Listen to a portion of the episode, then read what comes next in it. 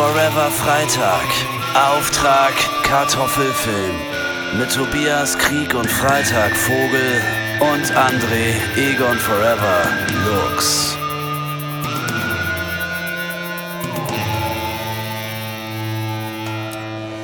Puh.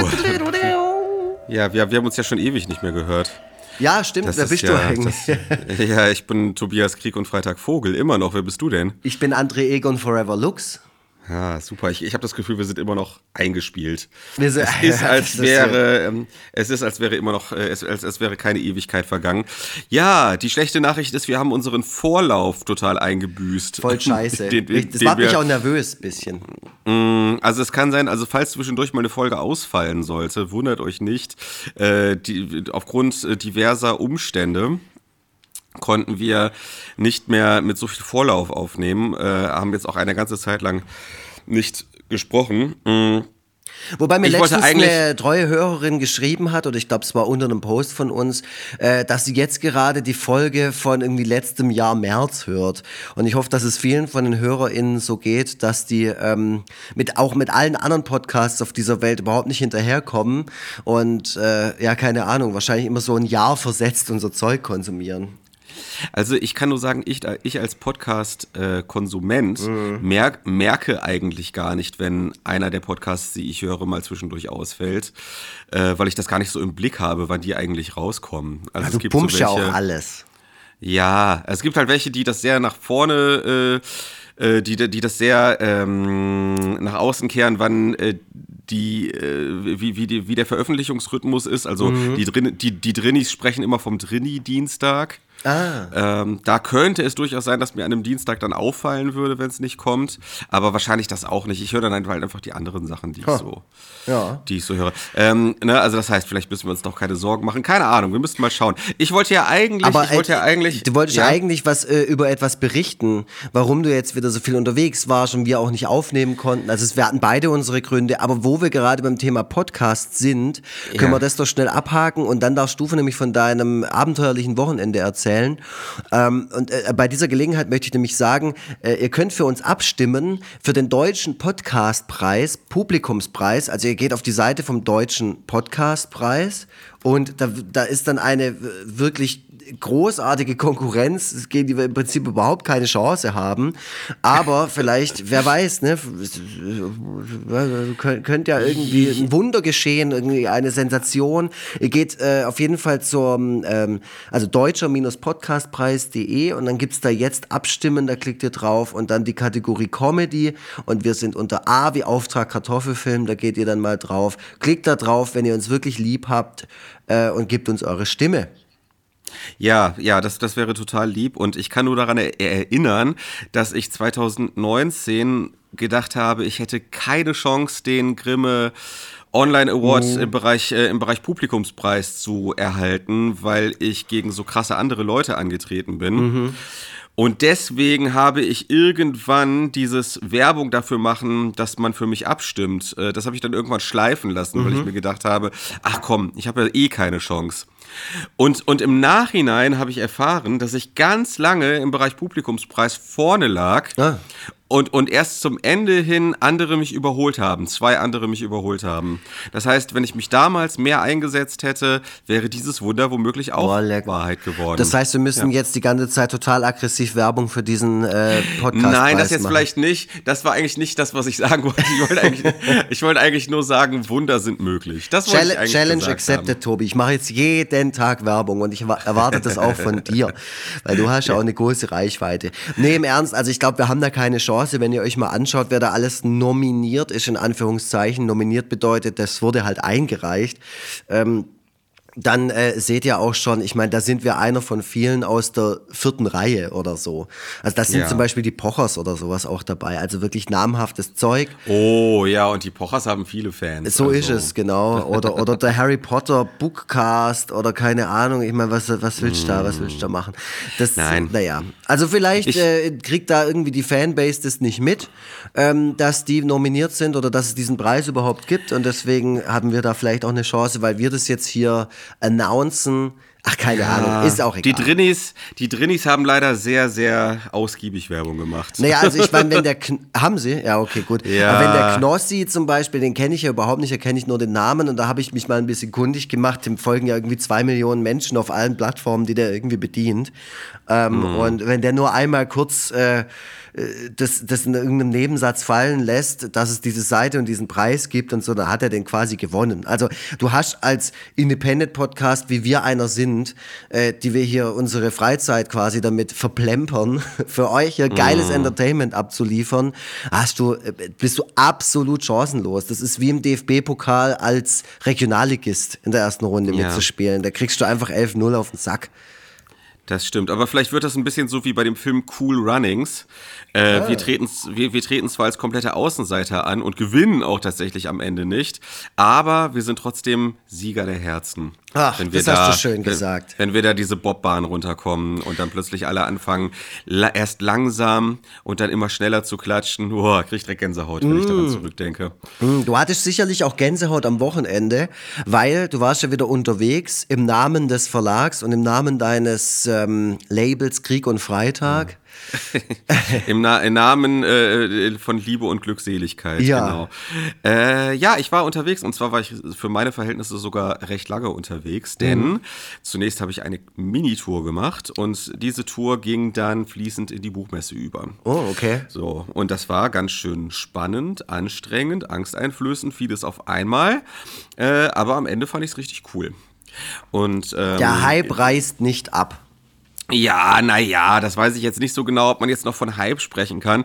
Ich, ich habe festgestellt, dass ich, glaube ich, eine ganz, gute, eine ganz gute Fanbase mir im Laufe der Jahre erarbeitet habe, die mir auch dann erhalten bleibt, wenn die sozialen Medien mal nicht so mitspielen, wie ich mir das wünschen würde.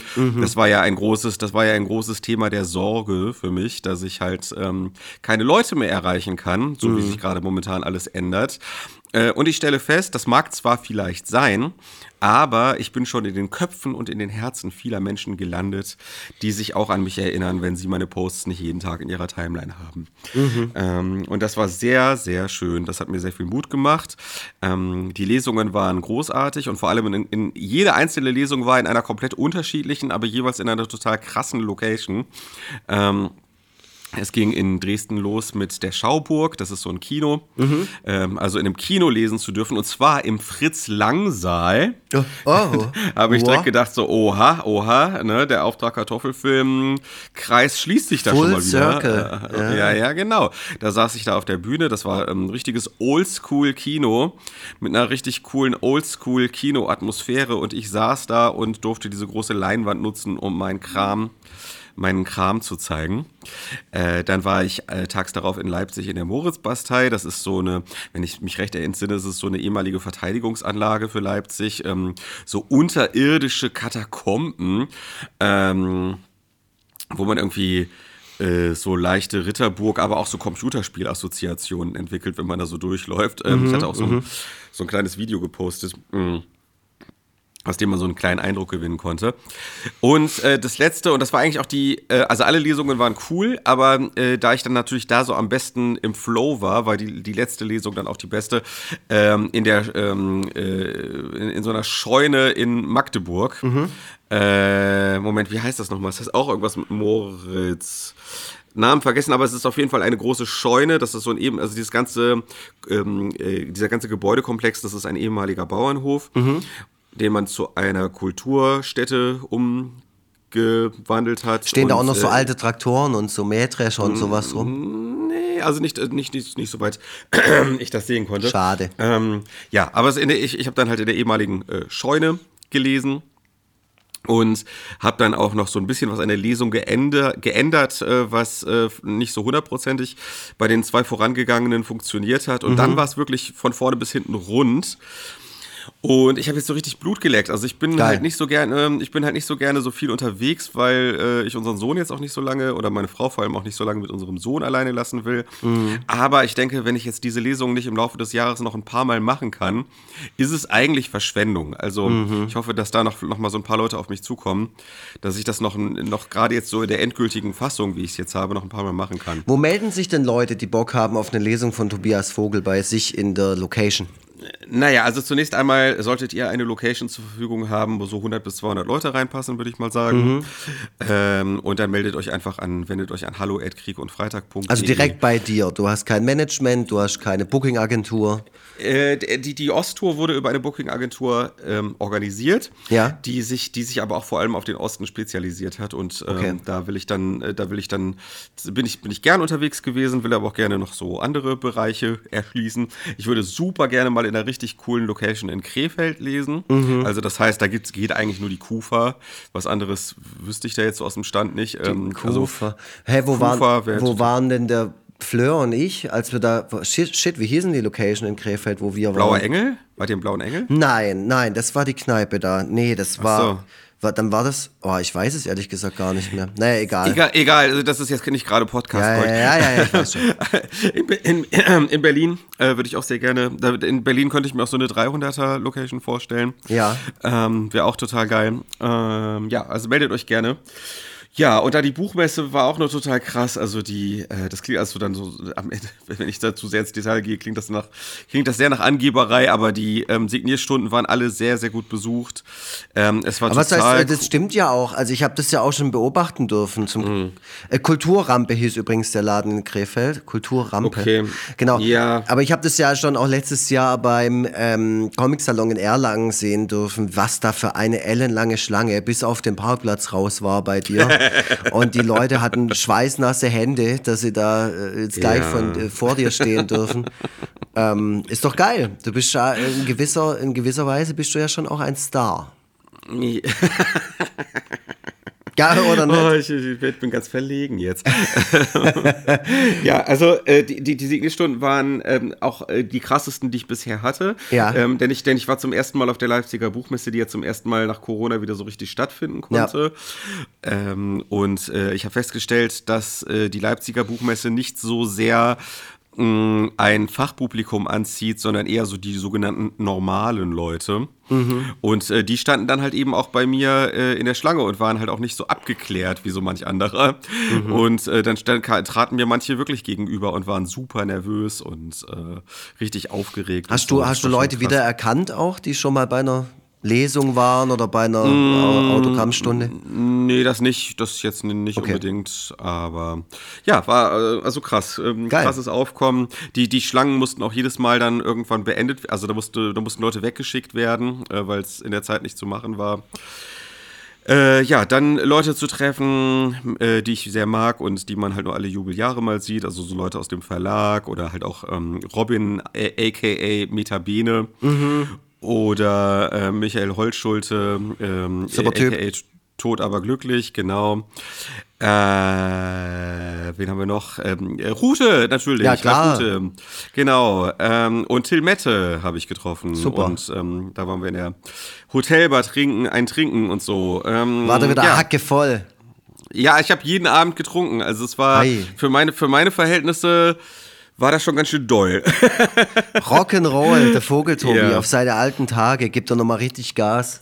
Absolut. Und äh, ich muss sagen, ich bin, also von allen Städten, in denen ich war, hat mir Dresden am besten gefallen. Mhm. Ähm, Dresden, äh, da war ich auch aber auch in diesem alternativen Südstadt heißt das, glaube ich, Ge ja. oder Süd oder so. Da war, da war ich, also ne, das ist ja sehr alternativ mhm. und deswegen war ja klar, dass mir das gefällt. Ähm, aber ich fand, es gab überall ähm, schöne Seiten und vor allem gab es überall besseren Döner als in Hamburg. überall, in jeder einzelnen Stadt und, und zwar, du konntest random in irgendeine Dönerbude reinlatschen und es war einfach der geilste Döner, den du je gegessen hast. Tja. Also was, was man da in Hamburg Hamburg angedreht bekommt, ähm, das, das spottet jeder Beschreibung da, gegenüber dem, was bei anderen Standard einfach ist. Schlage ich direkt vor, dass du heute Mittag noch in irgendeine random Dönerbude gehst in Hamburg und dann sagst, hey Leute, also was ihr hier anbietet, geht mal nach Magdeburg, ja, macht es mal. Ja, ja, es ist wirklich, es ist jedes Mal die reine Köstlichkeit, das ist einfach noch Qualität, da wird einfach noch mal so ein bisschen, da, ich war, ich war in, in das, war, das Geile war, ich habe in äh, Dresden neben dem Geburtshaus von Erich Kästner gewohnt. Ah, okay. Ähm, und da war dann halt auch direkt so eine, ich, äh, ein Haus weiter oder so, war dann, war dann so eine Dönerbude, so ein normales Standardding. Ich gehe da rein, hab Lamajun bestellt. Ja. Lachmajun, keine Ahnung. Lahmacun, ähm, ja. Und ja, und, und, und, und er hat das so richtig von from scratch hat er das gemacht. Der hat nicht irgendwie so ein fertiges, so einen fertigen Lappen da rausgeholt und warm gemacht, sondern er hat so richtig den Teig hat er da ausgerollt und so weiter und so fort. Ich kann mir richtig Ja, vorstellen, wie du da stehst und den so richtig abfeierst. Ja, Alter! Uh! und der denkt sich, what the fuck, Mann. Ja, genau, genau. Also einfach mega, wirklich. Gut. Also gut, man muss halt auch sagen, äh, in, in äh, Dresden äh, in der, in der Subway-Filiale hing dafür dann aber auch so ein, so ein kleines Plakat von so jemandem, von so einem äh, rechten Verschwörungstheoretiker, der da Werbung für sein Buch gemacht hat. Tja. Das ist natürlich dann die Kehrseite, dass sowas da einfach in der Subway-Filiale im Das, ge Fenster das hängt. gehört da zum Stadtbild. Da kannst du auch mit der Bahn fahren und dann steigen einfach so total offen bekannte Neonazis mit, mit äh, Thor Steiner Pulli zu oder sowas. Ja, und du denkst so, hä, tut hier keiner was? Aber, ne? Ge- Ja, geil war, geil war, äh, vor dem Hotel in Magdeburg ähm, fand eine Antifa-Demo statt. Geil. Und, und äh, auf der anderen Seite, also direkt auf der anderen Straßenseite gegenüber, waren dann, waren dann die Nazis, die so ganz laut Rechtsrock gehört haben. Oh Mann. Krass, dass man so Klischees bestätigt bekommt. Also, Ma- ma- ma- ja. Ja, ja, ich saß ma- auch mal in der Bahn und dann saß da so ein Pärchen, ähm, und die waren jetzt nicht irgendwie, das waren jetzt keine Straßenschläger-Nazis oder so, die sahen eher aus wie Intellektuelle und beide saßen neben sie neb, äh, nebeneinander, das war auf der Fahrt nach Zwickau und beide haben sie ganz ungeniert die Kompakt gelesen. Ich bin auch so, so äh, ich bin doch nicht mal da, Leute. Ja, naja gut, aber äh, ich muss zur Ehrenrettung sagen, äh, dass äh, die meisten Leute, mit denen ich, also dass die Leute, denen ich so, mit denen ich persönlich zu tun hatte, waren alle super nett, alles total cool. Ähm, und diese Demos, von denen ich da spreche, sind halt wirklich winzig gewesen. Ne? Also ähm, sowohl, also die Antifa-Demo hätte ruhig größer sein dürfen, meiner Meinung nach. Äh, aber die, diese Nazi-Gegen-Demo, wenn man es denn so nennen mag, das waren echt nur so ein paar komische Hackfressen. Also das war jetzt. Ne, Ja, ähm, aber ja, ne, also nichtsdestotrotz äh, ist auf jeden Fall, das möchte ich noch kurz festhalten, ist es Ja. wichtig, die linke Szene in Ostdeutschland nach wie vor total zu supporten, Absolut, in, in jeder Form zu absolut. unterstützen, weil ja gut, allein dieser kleine Einblick, den du da jetzt hattest, gibt dir, gibt dir schon mal so ein bisschen eine Idee davon, was da teilweise passiert. Es liegt mir fern, es liegt mir fern, jetzt den Fokus richtig darauf zu rücken. Es war Mhm. nur interessant, es war nur interessant, äh, dass äh, äh, solche Themen mir quasi so ins Gesicht gesprungen sind, als ich da vor Ort Ja. war. So, äh, das ändert aber nichts daran, dass ähm, dass alle Städte ähm, sehr äh, einen, einen sehr facettenreichen Eindruck auf mich gemacht haben Mhm, und wo nicht nur nicht nur das eine oder nur das andere abgeht, sondern es sind halt letzten Endes auch normale Großstädte, Ja. äh, wo, wo viele normale Großstadtdinge so vonstatten gehen. Ja, so. und wir werden sicherlich auch noch mal mehr den Fokus drauf legen, wenn wir mal über einen Film sprechen wie Go Trabi Go Mhm. oder so. ja, oder oder das Leben der anderen. Genau Keine sowas. Ahnung. Keine Ahnung. Weiß ich nicht. ähm, ja, also Gut bei Lenin, genau. Ja, also d- ja, trotzdem, also äh, der Gesamteindruck war ein äh, war sehr sehr positiv von Cool. allem und ähm, ja. Ja, genau. super. Und Buch läuft auch gut, der neues Buch, Kinderkram. Ich habe keine Ahnung, wie sich das Weißt du verkauft, aber aber es ist ich konnte auch wenig Werbung bisher dafür machen, weil ich Mhm. jeden Tag für irgendeinen anderen Kram Werbung machen musste. Hier für Signierstunden, für Mhm. Lesungen, für äh, hier der Auftritt mit Meta- Metabene, den ich hatte, das war natürlich auch sehr schön. Mhm. Ähm, der halbstünd, halbstündige, wir wollen auch irgendwie noch ein bisschen mehr in der Hinsicht zusammen machen. Mhm. Mm. Deswegen äh, habe ich quasi immer so über Bande mh, für das Buch Werbung gemacht, weil andere halt dann darauf hingewiesen haben. Ja. Und wie der Verkauf so gestartet ist, weiß ich nicht. Ich will mich ehrlich gesagt von sowas auch nicht mehr so verrückt machen lassen. Nein, das ist äh, das wäre Zeitverschwendung. Aber wenn ihr es noch nicht habt, dann legt es euch auf jeden Fall zu. Und mein Mhm. aktuelles Buch, Robert endlich eingeschult, passt ja auch thematisch perfekt dazu. Könnt ihr beides im Bundle bestellen, äh, wo ihr wollt. Wo es Ja, Bücher genau. gibt, wo ihr eure Bücher her, herholt. Am besten natürlich in einer kleinen Buchhandlung um die Ecke. Ah, absolut. Äh, Kinderkram ist die Fortsetzung von Babysachen übrigens. Und Babysachen hat sich, äh, als ich die letzte Abrechnung bekommen hat es sich 20.000 Mal verkauft. Heiland, zack. Ja. Ja gut, das sind natürlich Also von daher- Zahlen, du. und, und, und deswegen äh, glaube ich, dass der, der, der, neue Teil auch gut läuft. Boah, mein Gott, ey, man, merkt so richtig, dass mein Ego immer noch so aufgepumpt ist. Ja, ja, den, du bist, bist ja schön am Performen, aber so mögen wir dich ja auch. Das äh, hat in den letzten paar Jahren so ein bisschen abgenommen. Du bist mir ein bisschen zu bescheiden geworden. Und, äh, und da hab ich, ich habe dich nicht wiedererkannt. Das ist eigentlich, ich habe dich äh, kennengelernt als aufgeblusterten Hahn, mm, der seinen Erfolg ja. ganz offen vor sich herträgt und das will auch die Fanbase, glaube ich, wieder haben. Ich, also ich brauche immer, ich immer so Outside Validation. Ich brauche ja. immer so, äh, ne, die, die, die Außenwelt muss mir zeigen, wir haben dich immer noch lieb. Ja, und dann, und dann äh, kann ich davon so eine Zeit lang zehren mhm. und äh, dann falle ich wieder so in mich zusammen. genau. Nein, aber da ist er wieder, der Vogeltobi. Leute, das ist eine Wahnsinnsfolge, das sage ich euch jetzt schon. Ähm, ihr seht ja auch an der Länge schon, dass diese Folge überdurchschnittlich, äh, ähm, äh, äh, überdurchschnittlichen Umfang hat. Äh, mhm. Was einfach auch daran liegt, dass im Anschluss dieser Folge noch ein Interview, das sich geführt hat, angefügt wird vom mhm. Christopher, der da auch nochmal technisch rangeht. Ja, genau, das wollte ich nur nochmal dazu sagen. Nicht, dass ihr euch wundert, was ist hier eigentlich los? Was ist das hier für eine XXL Maximalfolge? Und dann fährt der Tobi hier schon direkt schon solche Geschütze auf und ist wie früher bei den Power Rangers jetzt schon so ein zusammengebauter Megasort. Ähm, ich glaube, das wird der Folge gerecht. Das wird oh der Gott. Folge gerecht, weil ja auch inhaltlich schon sehr lange auf genau diesen Film gewartet wird, über den wir später noch sprechen.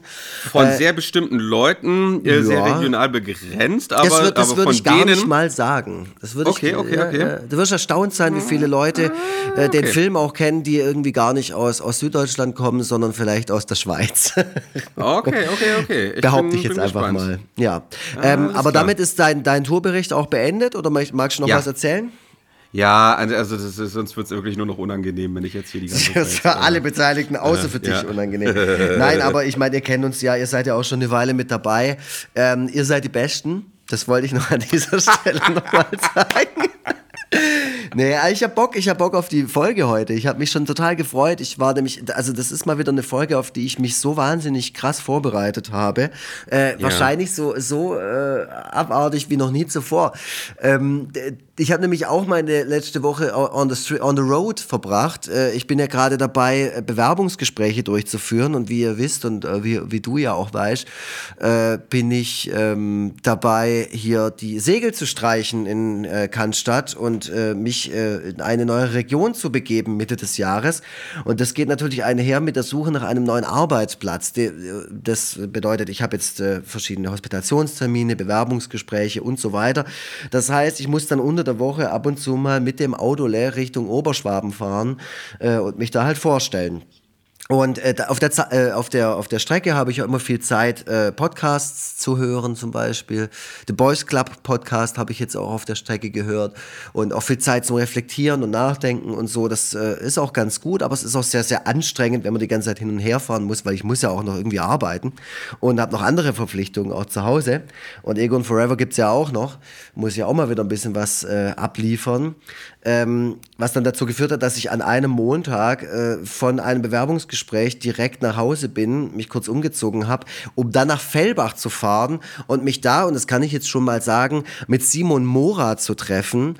Äh, das ist der Macher äh, und das Mastermind im, im Grunde hinter den Dein Mutter sei Gesicht Folgen, zumindest äh, hinter den ersten dreien. Mir war aber wichtig, mit ihm über den ersten Teil zu sprechen. Ähm, da, also über dieses Interview und wie das dann ablief, das hört ihr im Anschluss dieser Folge. Das geht eine Stunde, das ging in Natura viel, viel länger. Ich musste das runterschneiden, äh, weil wir echt so ins Labern gekommen sind und die Location da in Fellbach war auch noch so gemütlich. Zwischendurch waren wir auch noch quarzen. Der Simon Mora hat mich dazu bewogen, jetzt hier, oder ich bin kurz davor, mir so einen komischen Verdampf, so, so, so ein Verdampfgerät zu kaufen für meine Zigaretten. Also so, cool. so geil, gell? Naja, cool ist es nicht, aber es ist sehr günstig und er hat es geschafft. Also der, bisher hat es noch niemand geschafft, mich davon zu überzeugen, aber der hat es äh, fast geschafft. Ähm, Äh, genau, äh, unser kindgerechter Podcast, ey. naja, und äh, das war ein tolles Gespräch. Zieht euch auf jeden Fall rein. Seht's mir nach, dass ich A, kein geübter Interviewgeber, Nehmer bin äh, und dass ich sehr, sehr müde war an diesem Abend, weil, wie gesagt, äh, morgens früh aufstehen, dann hatte ich mein äh, Vorstellungsgespräch, ich glaube, das war irgendwo in Ravensburg, dann mittags noch auf der Autobahn zurück nach Stuttgart und abends noch da hocken. Ihr hört dann auch, wie ich im Hintergrund irgendwie 1000 Cola bestelle, damit ich es irgendwie durchstehe und ihm, ihm sehr oft zustimme, einfach aufgrund der flötengehenden Konzentration. Also ich mache sehr, sehr oft, uh -huh, Aha. Mm, also ich, ich, ich finde, du, ich habe das ja schon gehört ja? Ähm, und, und ich finde, du gehst da zu streng mit dir ins Gericht. Okay, das ähm, ist nett, dass du das sagst, weil ich habe mir echt viel Gedanken drüber gemacht. Ich habe das nämlich auch selber schon mal geschnitten und ich war dann wirklich, die, die, Abende in dieser Woche waren echt nicht schön, weil ich jeden Abend da saß und an diesem Interview rumgeschnitten habe, weil ich ja. mir dann festgestellt habe, wie viel Anspruch mhm. ich daran auch habe, vor allem an diese Folge jetzt. Das ist mir ja, sehr wichtig, ja. Krass. Wollen wir vielleicht mal den Trenner so langsam abspielen? Ich habe das Gefühl, wir sind so unmerklich. Jetzt sind wir nächsten Teil. Jetzt sind wir bei dem Film, weil ich möchte also aus meinem Leben jetzt gar nicht mehr so viel erzählen. Ähm, kauft meine Bücher. So, und jetzt. Sonst bin ich irgendwann mittellos. Und stimmt für uns ab, und stimmt für uns ab. Genau. Alleine, um, um diesen Aufwand äh, zu honorieren, den Lux sich da gemacht Ge hat. Genau, und, und ich, sag, ich sag euch eins, ich habe jetzt teilweise Stellen angeschaut, das waren 50 Prozent, das musst du dir mal vorstellen, im Sozialbereich, da unten äh, Richtung Bodenseeregion, da waren einfach, da, da, ist keine volle Stelle dabei. Also nicht, dass oh. ich das oh. unbedingt haben möchte, weil ich würde ja auch. Ja, aber du musst ja Geld verdienen. Ich muss halt Geld verdienen, genau. Also entweder ja. ihr sorgt dafür, dass ich als Künstler mehr Geld verdiene, aber das müsst halt ihr machen, deshalb habe ich selber keinen Einfluss drauf. Also, mhm. außer, dass ich halt ständig abliefere, aber das tue ich, ja. Das ist ja völlig zweifellos, yeah. ist das so. Ähm, ja. Aber die andere, die andere Baustelle ist halt einfach, wie gesagt, dieser Job. Und ich war jetzt letztens äh, bei, bei einer Ganztagesschule und ich hätte das auch gemacht. Das war auch toll, eine tolle Aufgabe. Super Kinder, toller Hospitationstag. 50 Prozent Stelle, hauptamtlich. Muss man sich mal vorstellen. Quasi als Leitung von dem Betreuungsteam von dieser Ganztagesschule und sonst niemand drumherum. Also bei meiner jetzigen Ganztagesschule habe ich 80 Prozent und 14 Leute aus meinem Team auch so um die 70, 80. Und da mhm. hast du eine Stelle mit 50 Prozent, die irgendwie den Schulalltag, da also den Ganztagessschulalltag da managen soll. Ich musste den leider absagen, auch wenn ich es wirklich gerne gemacht hätte. Was sind oh denn Mann, das für ey. Zustände? Also da ganz ehrlich, Leute, also falls ihr für mich irgendwie eine Stelle habt, Ganztagesschule ist mir wirklich sehr ans Herz gewachsen, da kann man sehr sehr viel bewegen. Äh, das ist auch immer noch so im, im im Wachstum so, äh, das, also wenn ihr fast in der Region Ravensburg, so Friedrichshafen oder sowas für mich habt, ey, meldet euch nur, ich bin immer noch auf der Suche und hab da auch Bock drauf. Aber mhm. ja, ich bin auch nicht davon abgeneigt, wieder ins Online-Marketing zurückzugehen, wenn da die Zustände so scheiße sind. Ganz ehrlich. Ey, Lars der Agentur-Depp umgekehrt. Um, wieder zurück, er geht wieder zurück, oh. weil, weil, er gemerkt hat, nach, ei, ei, ei. Nach, nach fast 20 Jahren, dass der Sozialbereich schlecht bezahlt ist. Na super. Gute Erkenntnis. So eine richtig so eine dystopische Fortsetzung. Oh, ja, nicht, aber so ey, also ist gerade mein Gemütszustand, ganz ehrlich. Also ich, ich habe jetzt auch bald mal wieder Termin beim Arbeitsamt, weil muss ja, ja. Ne, wenn du dich arbeitslos meldest, ich habe einen Aufhebungsvertrag gemacht, da muss ich auch zu diesen scheiß Terminen da gehen und den werde ich mhm. auch sagen. Also ganz ehrlich, wenn du mir irgendwie für 70 Prozent eine Stelle gibst, wo ich 1500 Euro verdienen, dann nehme ich die, egal was ich da machen muss, solange ich nebenher genug Freizeit habe, um hier geilen Podcast zu machen und Strichmännchen zu zeichnen. Strichfiguren. Absolut, ja. absolut, absolut. Naja. Okay, also hier äh, kommt ja, jetzt ich, der... ich drücke dir die Daumen und ah, äh, äh, genau, und ihr könnt dafür sorgen, dass, äh, dass äh, Lux den großen Durchbruch als Podcaster äh, schafft mit ja, mir zusammen. Oder als Cartoonist, ne? Der Vogeltobi hat es geschafft, dann kann ich es doch auch noch schaffen. Ey, hallo? auf jeden Fall. Und es ist eigentlich auch nur fair, denn äh, wenn Lux nicht vorangegangen wäre, wäre ich vermutlich, hätte ich vermutlich diesen Weg nicht eingeschlagen. Hm. Das, hm. mal, das macht mich ganz so. schön nachdenklich. Bitte schnell den Trenner abfahren, Christopher, unser Mann Alles für die klar. Technik. Und Action!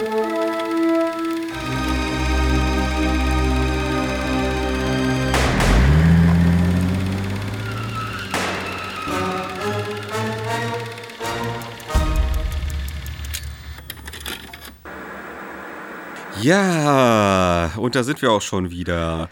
Ähm, ich glaube, ich habe den, den, ganz starken Verdacht, dass du heute sehr viel mehr reden wirst als ich. Hm. Ich habe mir eigentlich ähm, vorgenommen, nicht so viel zu reden, weil ich ja nachher im Interview okay. hört man mich ja schon äh, oft genug.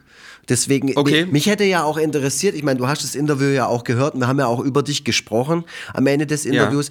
Ähm, und also nochmal dazu, bei dem Film, über den wir gleich sprechen, äh, habe ich ein Interview geführt mit dem Macher und dem Ideengeber dieses Projekts, dieses Filmprojekts. Ähm, und der meinte selbst, ich weiß nicht, ob das auch auf der Aufnahme drauf ist, aber wir haben auch, wie gesagt, zwischendurch äh, immer mal wieder E-Mails geschrieben. Ähm, ich habe Kontakt zu ihm aufgenommen und er hat sich sofort bei mir gemeldet. Äh, und was, was super erstaunlich war, das hätte ich nicht erwartet, aber wir haben auch zwischen dem Interview miteinander gesprochen und manche Sachen habe ich ja auch rausgeschnitten. Und der meinte halt auch, er hat natürlich von unserem Podcast noch nie gehört, hat dann natürlich reingehört, nat- äh, als, als ich ihm da geschrieben hatte. Und er meinte dann auch, also für deinen Podcast-Kollegen wird es ein absoluter Kulturschock sein, wenn er diesen Film sieht. Also da ist er auf jeden Fall, äh, das kann ich jetzt schon mal auch eingangs sagen. Ähm, ich, war, ich war nicht nur überrascht, dass der mir so, so schnell zurückgeschrieben hat, der Simon Mora, sondern dass er halt auch so unglaublich reflektiert und auch freundlich war und offen zu diesem Thema, über diesen Film zu sprechen. Wir reden nämlich über den 1997er Amateurfilm Dein Mutter sei Gesicht. Und nicht nur deshalb, weil ich selbst darüber auch mal sprechen wollte und weil ich das einfach ein interessantes Thema finde, diesen Film, äh, sondern weil auch wirklich extrem viele Leute mich angeschrieben haben, dass wir doch mal über diesen Film sprechen sollten. Unter anderem auch äh, der Sänger der Maladroids, äh, tolle Punkband aus dem Schwarzwald, äh, aber auch, ich glaube, der Jan von Zickzack, das ist das Side-Project von einem von Ersatzkopf, die jetzt hier Vorband von Team Scheiße letzte Woche waren in Stuttgart und so weiter. Also wirklich illustre Persönlichkeiten, die immer noch eine ganz intensive Erinnerung an diesen, an diese VHS-Kassette hatten. Ähm, und es geht so ein bisschen in die Richtung Rocker. Wir haben ja schon den Film Rocker besprochen, auch so eine Art Amateurfilm aus den 70ern in dem Fall. Ähm, aber der war natürlich handwerklich und auch technisch schon mal um einiges anspruchsvoller und Ja. äh, kompetenter will ich Naja, jetzt nicht gut. sagen, aber Die hatten halt, die hatten halt in dem Fall, äh, ich glaube, ZDF-Budget, ne? Genau, da war Ähm, einfach Kohle dabei. Genau. Also das geht Ja. schon nochmal in eine kommerziellere Richtung als das, über das wir jetzt gleich hier sprechen. ähm, es ist wirklich, es ist Ja. spannend, weil ich habe mir natürlich den Film nochmal angeschaut. Ich saß dann da äh, äh, im, im Haus beim, beim Renovieren irgendwann mal abends da und habe mir nochmal der Mutter sein Gesicht reingezogen nach fast 30 Jahren. Und dachte mir so, boah, ey, wie der Tobi das wohl findet, weil der guckt das ja gerade nicht mit so einer Nostalgiebrille, Ja. sondern der sieht diesen Film im Jahr 2023 zum ersten Mal in so einer YouTube-Version, wobei die auch nicht arg viel besser ist als die Version, die ich damals kopiert bekommen habe. Aber es war halt doch eine andere Zeit. Und ich muss aber auch ehrlich, und das muss ich jetzt auch eingangs sagen, so viel der, also so, so kontrovers, der inhaltlich natürlich ist, also völlig indiskutabel, ich muss schon ein paar Mal wieder lachen. ich habe den geguckt und dachte mir nur, um Himmels Willen, was ist das? Ach ja, ja, mein Gott. Also ich, ich muss sagen, ähm, ich habe ja hier oft äh, die Woke Army gegeben, die die Woke, die die die Wo- Wokeria. Äh, bin mit äh, beispielsweise dem Film Kein Ohrhasen sehr hart ins Gericht Zu gegangen. Recht. Aber habe auch durchaus gezeigt, dass ich in der Lage bin, Dinge im Kontext zu betrachten. Siehe Schuh des Manitou. genau. Also das heißt, äh, ich will jetzt auch gar nicht hier so mit dieser großen Keule auf den Film einprügeln. Äh, Das fände ich auch tatsächlich ein bisschen albern bei einem Amateurfilm, wie du schon sagtest. Aus dem Jahr 1997 von, von Menschen, die so Anfang 20 waren, als das Ganze ähm, produziert wurde. Ähm, da jetzt so mit erstens mit so professionellen Maßstäben und zweitens mit so Maßstäben, so moralischen Maßstäben von 2023 an die Geschichte ranzugehen, wird dem Ganzen, glaube ich, nicht gerecht. Äh, nichtsdestotrotz finde ich, wir sollten es ähnlich halten wie bei den Podcasts davor, dass wir uns so ein bisschen ähm, an der Handlung entlanghangeln. Auf jeden Fall. Ähm, und äh, zwischendurch dann immer mal wieder schon so unsere Meinung durchscheinen zu lassen und dann am Ende dann auch tatsächlich so ein Fazit abzugeben. Äh, auch wenn man natürlich äh, wenn man es wirklich äh, mal neutral betrachtet, hier nicht dieselben Maßstäbe ansetzen kann wie bei einer professionellen Kinoproduktion oder Fernsehproduktion oder was auch immer. So sehe ich das auch. Dann sind wir da auf jeden Fall on the same page, weil ich will Ja. äh, dieses Produkt, dein Mutter sei Gesicht, vor allem so eher als Phänomen behandeln. Das natürlich auch. Ja. Ne? Ich finde, wir sollten ihn einerseits als Film behandeln. Ja. Ich glaube auch, äh, ich glaube, also äh, da fühle ich mich auch Simon ein bisschen verpflichtet, Mhm. der sich das, glaube ich, auch, ähm, der das, glaube ich, auch erwartet, Ja. dass, das, dass das passiert. Also einerseits als Film behandeln, aber ja, es stimmt, das Ganze als Phänomen, das Ganze als, äh, das Ganze, ähm, äh, und, und das Ganze dann einmal einzuordnen, äh, wie, äh, Gott, ich kriege den Satz hier gerade nicht, nicht unfallfrei Ich weiß, ich Ende. weiß, ich weiß, was Aber- du meinst und ich glaube, die HörerInnen wissen das auch.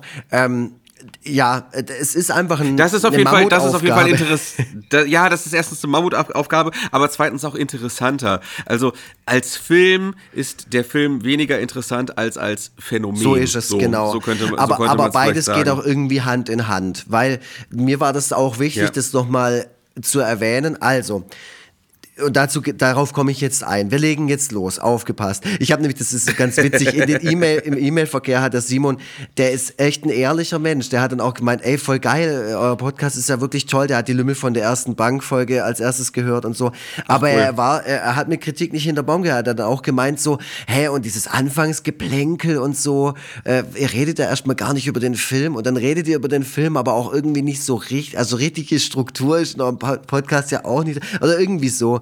Ähm, Ja. Und da hat er ja voll recht und ich glaube so. Ach, siehste, aber das ist gut, dann können wir auch direkt äh, genauso kritisch. können wir, können wir genauso, genau, genau den Film. Nee, er meinte das ja, er, er hat es ja auch wirklich auf den Punkt gebracht, dass es auch außerhalb von einem Kontext echt schwierig ist, wenn man mal in so eine Podcast-Folge von uns reinstartet und da wunder was erwartet, äh, irgendwelche äh, Drehbücher, die wir im Vorfeld verfassen, die gibt es da nicht. Ne? Wir reden halt einfach über den Film. Wir hocken jetzt quasi gemeinsam irgendwo und sprechen über den Film, so wie ich mit dem Simon Mora in Fellbach in der Gastro saß und wir über den Film gelabert haben, hocken wir beide halt räumlich getrennt da und sch- quatschen halt über unsere Filme, die wir geguckt haben.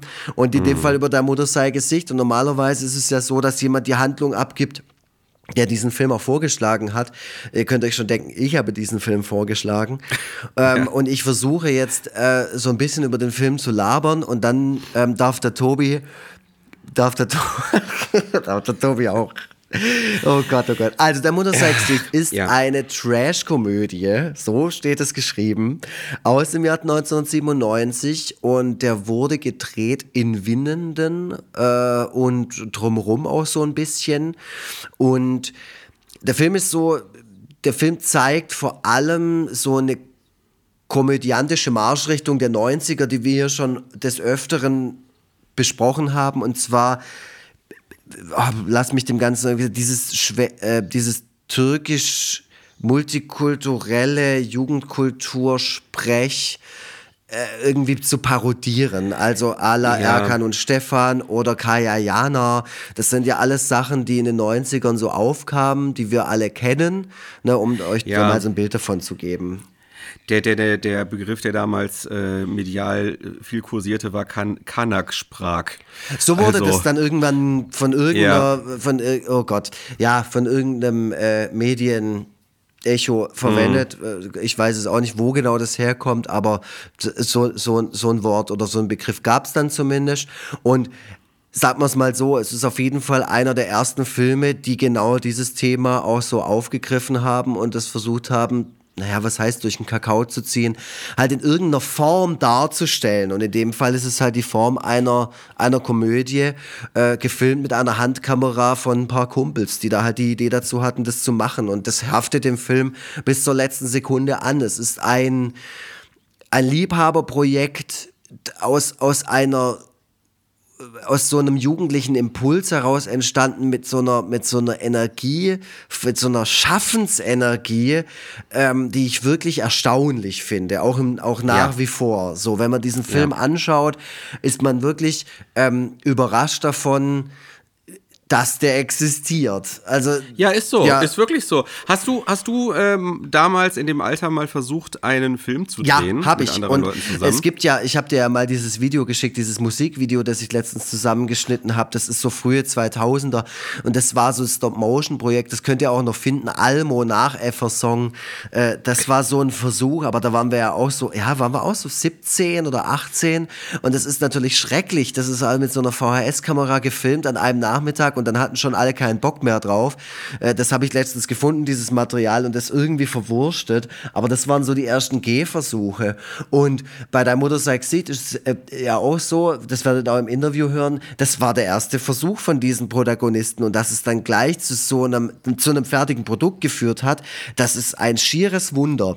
Und da, Es ist es, ja, und auf jeden Fall. Woran ich Äh, mich halt noch erinnere, ist, es wurde viel über diesen Film gesprochen, noch bevor ihn sehr viele Leute gesehen hatten. Das heißt, du hattest eine gewisse Vorstellung davon, wie dieser Film auszusehen hat. Also die Zitate waren quasi schon bei uns auf dem Schulhof. Das hatte schon dieses diesen virale d- äh, äh, Gestalt so. Ja, aber äh, das ist aber das ist jetzt äh, vielleicht schon mal so ein bisschen vorweggegriffen, Ja. ähm, weil ne, also zunächst einmal sind da diese Freunde, die einen Film zusammen drehen und es auch tatsächlich hinkriegen.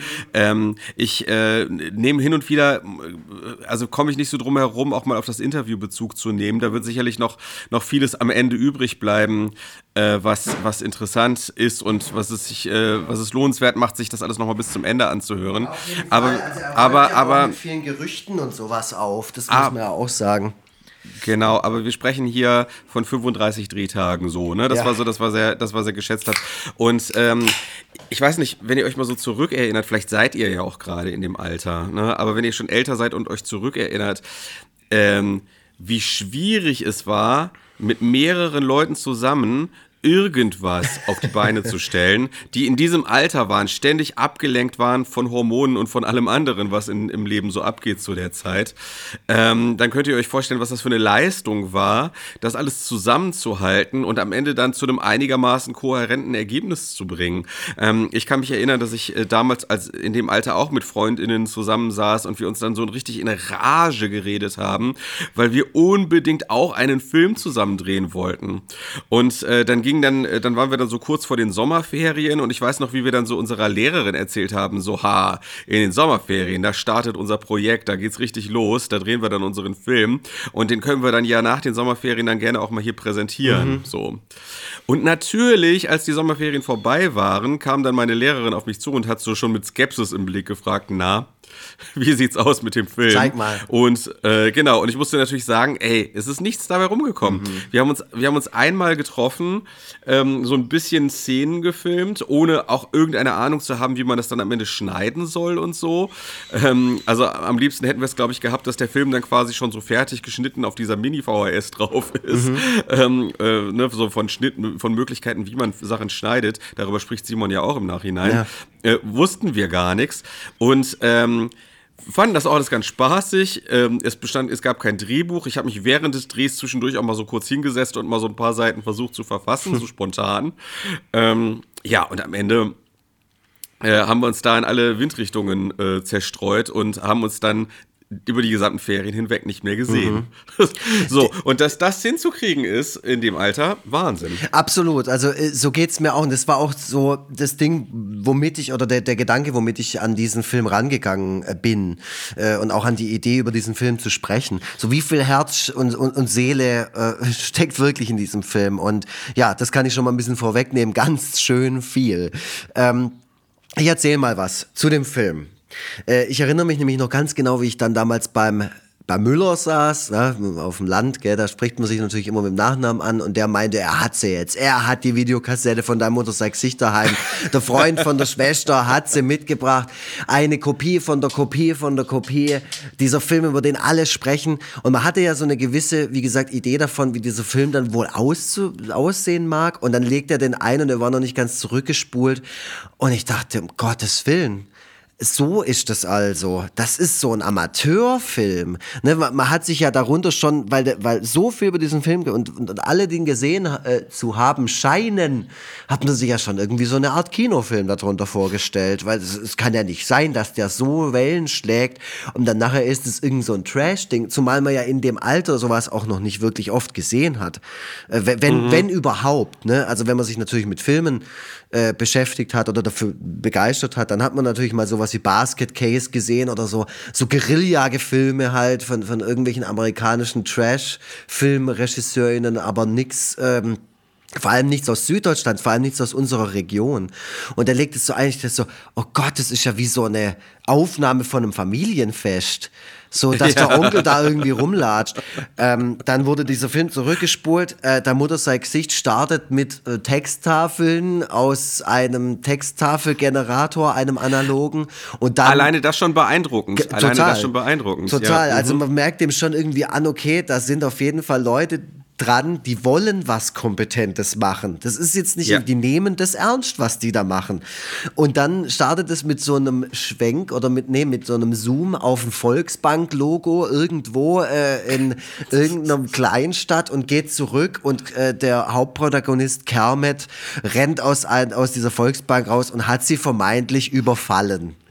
Und Das, das setzt so ein bisschen die Marschrichtung für diesen Film vor. Es passieren sehr viele Dinge, es werden sehr viele Dinge gefilmt und gezeigt, die so ein bisschen Filmschauen-Know-how voraussetzen. Also so dieses typische, ja, ihr wisst schon, was gemeint ist der hat die jetzt überfallen, ja, genau. das, das, wisst ihr jetzt einfach. Das, das, das müsst ihr wissen, weil ihr habt ja schon mal einen Film gesehen. Ihr wisst doch, wie das aussieht, wenn jemand eine Bank überfällt. Also der setzt mhm. so ein gewisses Werkzeug voraus. Das finde ich irgendwie ganz nett. Also, weil man halt ja. irgendwie, darauf wird nicht, da wird nicht viel erklärt. So, man muss jetzt einfach wissen, dass das passiert. So, der überfällt diese Bank. Ja. Und schon geht es auch zu den nächsten Protagonisten über, die auch alle kriminelle Handlungen begehen, äh, was äh, uns zeigen soll, okay, die werden uns jetzt gerade vorgestellt. Äh, teilweise genau. auch mit so einem Gegenschnitt zu, äh, zu so Mugshots und so, die sind dann bei der Polizei und werden da quasi äh, ins, ins Gefängnis äh, überführt und so. Ja. Genau. Und was sind das für, was sind das für Typen? Tobi. ja, das sind Kermit Dünger, Öl, Ölcreme Drehkran und Lorenzo. und du musst schon wieder lachen, ne? Lorenzo di Napoli. Ja, weil es so dumm ist. Das ist so unfassbar. Das ist so richtiger Jugendlichenhumor. Und natürlich, ja. ich weiß nicht, ob wir darüber jetzt diskutieren müssen, wenn man das, Gott sei Dank, also nee, sag mal so, Simon geht in dem Interview auch relativ schnell darauf ein, ähm, dass das natürlich alles wie soll ich sagen, dementsprechend interpretiert werden kann. Mhm. Ähm, und das macht er nicht selten. Es ist dem total bewusst. So. Und der ja, Elefant ja. im Raum ist natürlich das Stichwort Rassismus. Aber er sagt auch ganz klar, hey, wir waren junge Leute und wir hatten eine ganz andere Motivation dahinter. Weil wir waren mit Menschen befreundet. Wir, wir sind quasi aus einer Clique äh, äh und, und haben dann halt einfach so ein bisschen rumgealbert und so. Und wir, ja. Ey, ich, ich sag's dir ganz ehrlich, ich sag's dir ganz ehrlich, ich, äh, als ich in dem Alter war, also oder beziehungsweise 1997, da war ich 15. Ja. Ey, da wurden ganze Nachmittage in diesem Fake-Akzent äh, miteinander mhm. gelabert. So, also das war so eine ganz typische Humorfärbung. Man hat irgendwie so diese Sprache mhm. versucht nachzuahmen und so. Und ey, da hatte man von all dem noch nie was gehört von diesem, äh, von, von dem, äh, dass das irgendwie ein Problem sein genau. könnte und so Ja, weiter. und er sagt es, er ähm. sagt es ja auch, und das merkst du ja dann auch dem darauffolgenden Film an, dass, ja. dass sie sich dann auch sofort mit dieser Thematik befasst haben. Es gibt einen Disclaimer vor dem zweiten Teil. Ja, er ja, sagt klar, ja auch, er hat dann auch extra ähm, äh, Leute mit türkischem Hintergrund und sowas auch eingesetzt als Schauspieler für verschiedene Rollen und so. Er sagt ja dann auch, ja, auch Frauen, auch das war damals was, worüber sie sich keine Gedanken gemacht haben. Natürlich hat er dann auch Frauen gecastet und so. Mhm. Also der ist da nicht äh, stumpf dran gegangen. Das sind ja. auch, auch, auch diese Filme oder auch da, da siehst du ja auch ein Learning in der Biografie eines Menschen.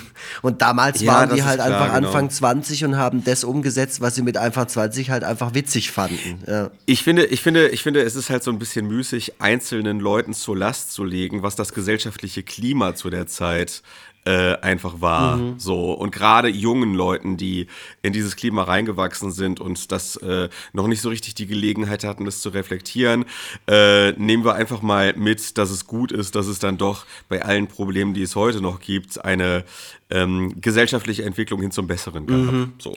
Das haben wir, genau, das ja. ist ja immer auch so unser Schlussakkord, auf dem wir dann am ja, Ende genau. landen, wenn wir ja, uns ja. Und wir schön auch nicht abgeledert so haben über Schuh Manitou und was da die Problematik ist. Ja. Am Schluss ist das Fazit immer das Gute. Ah, gut, dass wir jetzt da sitzen und das auch erkennen und darüber sprechen. Genau. Und wir wollen auch nicht wieder eine kaputte Meinung Schallplatte sind. kriegen. Äh, wir wollen auch nicht wieder kaputte Schallplatte klingen und immer wieder die gleichen Sachen wiederholen. Ne? Also auch hier dieser Film, ne? wir, wir haben es einmal gesagt, hat problematische Aspekte. Und ähm, ja, von, von, da aus können wir dann auch ähm, würde ich sagen, uns anderen Aspekten des Films widmen. So ist es. Also ein Aspekt, der mir sofort ins Auge wieder äh, geschossen ist, sagt man das so, keine Ahnung, ähm, oder einfach wieder aufgefallen ist, ist, dass der wirklich direkt von Anfang an so ein paar Humorelemente hat, die mir bis heute immer noch taugen. Halt einfach so ein bisschen so, der Film weiß, dass er doof ist, ähm, also so nicht doof im Sinne von unerträglich, sondern im Sinne von albern und ein bisschen quatschig. Ähm, da finde ich, da sind einfach Gags drin, die funktionieren für mich heute noch, wie zum Beispiel, dass der Ölcreme, als er die ähm, Tankstelle überfällt, halt kein Geld klaut oder sonst irgendwas, sondern dass er halt irgendwie so eine komische Schneekugel mitnimmt. Und das ist klar ja. natürlich, also ich lache mir da jetzt nicht tierisch den Arsch drüber ab, aber ich finde es halt schon weil ich die Struktur von dem Film ja auch immer, immer so lobe, weil für mich ist es ein Film mit einer gewissen Struktur und auch Erzählrezepturen eines Films. Und da wird einfach direkt klar gemacht, okay, der Typ ist halt ein bisschen einfach. Das, den Gag also, kannst du jetzt finden, wie du willst, aber ich finde. Wenn, wenn, wenn der Film einen ganz großen Vorteil hat, dann sind es die Darsteller. Allen voran Simon Mora, der wirklich ähm, äh, finde ich, also, der hat so einen intensiven Blick alleine schon. Mhm. Der, der, der, spielt, finde ich, herausragend. So. Äh, die anderen zumindest auch so gute, gute komödiantische Darsteller, so mit den äh, damit einhergehenden, mit der damit einhergehenden äh, überzogenen Mimik und so weiter. Ja. Also das reißt tatsächlich so ein bisschen was raus, so dieses das Spiel einfach mhm. und man merkt einfach auch diese Begeisterung, mit der jede einzelne Person dort so ähm, bei der Sache ist. Ähm, genau. Ähm, du sagtest gerade hier, dieser Witz mit der Schneekugel, der taugt dir noch. Ich sag mal so, er hätte vielleicht getaugt, wenn der Film so etwas wie eine Art Rhythmus oder Pacing oder was auch immer hätte.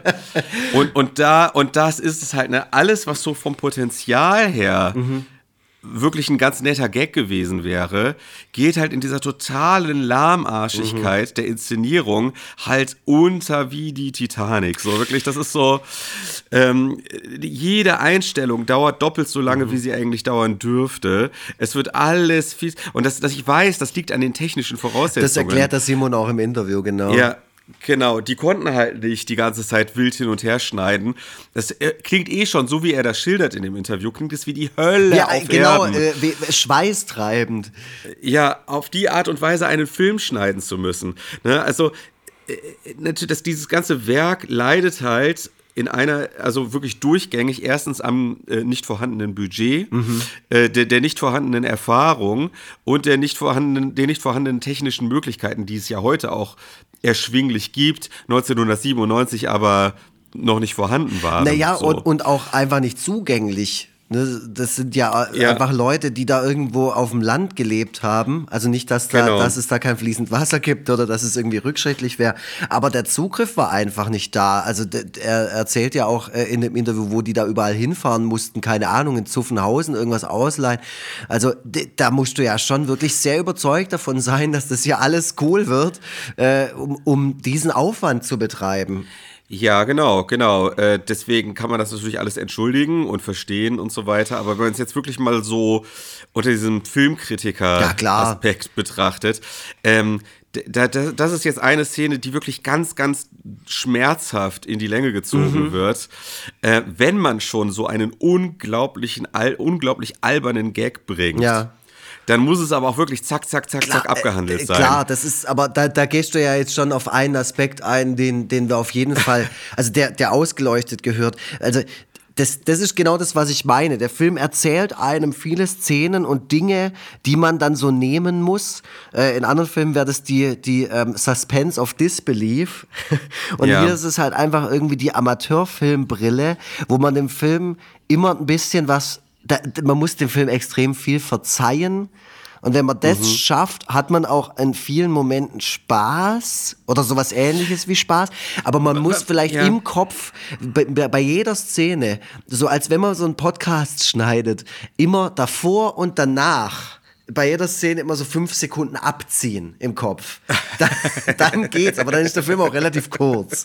Ja. Ja, äh, Sim- Simon hat ja auch, ähm, war sich ja auch nicht ganz sicher, ob man das Ganze überhaupt als Film bezeichnen kann. Du hast ihm widersprochen. Ähm, ich konnte es schon verstehen, warum man das so sieht, dass es kein, kein wirklich Film in dem Sinne ist. Also allein die, also die Tatsache, dass es 90 Minuten dauert, ähm, damit hat man schon mal einen Aspekt erfüllt. Ja. So. Aber ähm, es ist doch schon eher so eine Aneinanderreihung von lose miteinander verbundenen Szenen, aus denen sich für mich jetzt nicht so wirklich eine kohärente Story ergibt. Absolut. So. Also man merkt dem Film natürlich an, dass er geschrieben ist von Leuten, die noch nie einen Film geschrieben haben. Weil Ja, wenn genau. ich Geschichten AG in der Grundschule mache, dann erzählen mir die Kinder ganz genau solche Geschichten. Und zwar, und dann gehen die dahin und dann gehen die dahin und dann machen die das und dann gehen die dahin. So, Genau. und so ist dieser Film. Also die sind die ganze Ja. Zeit eigentlich nur in Bewegung.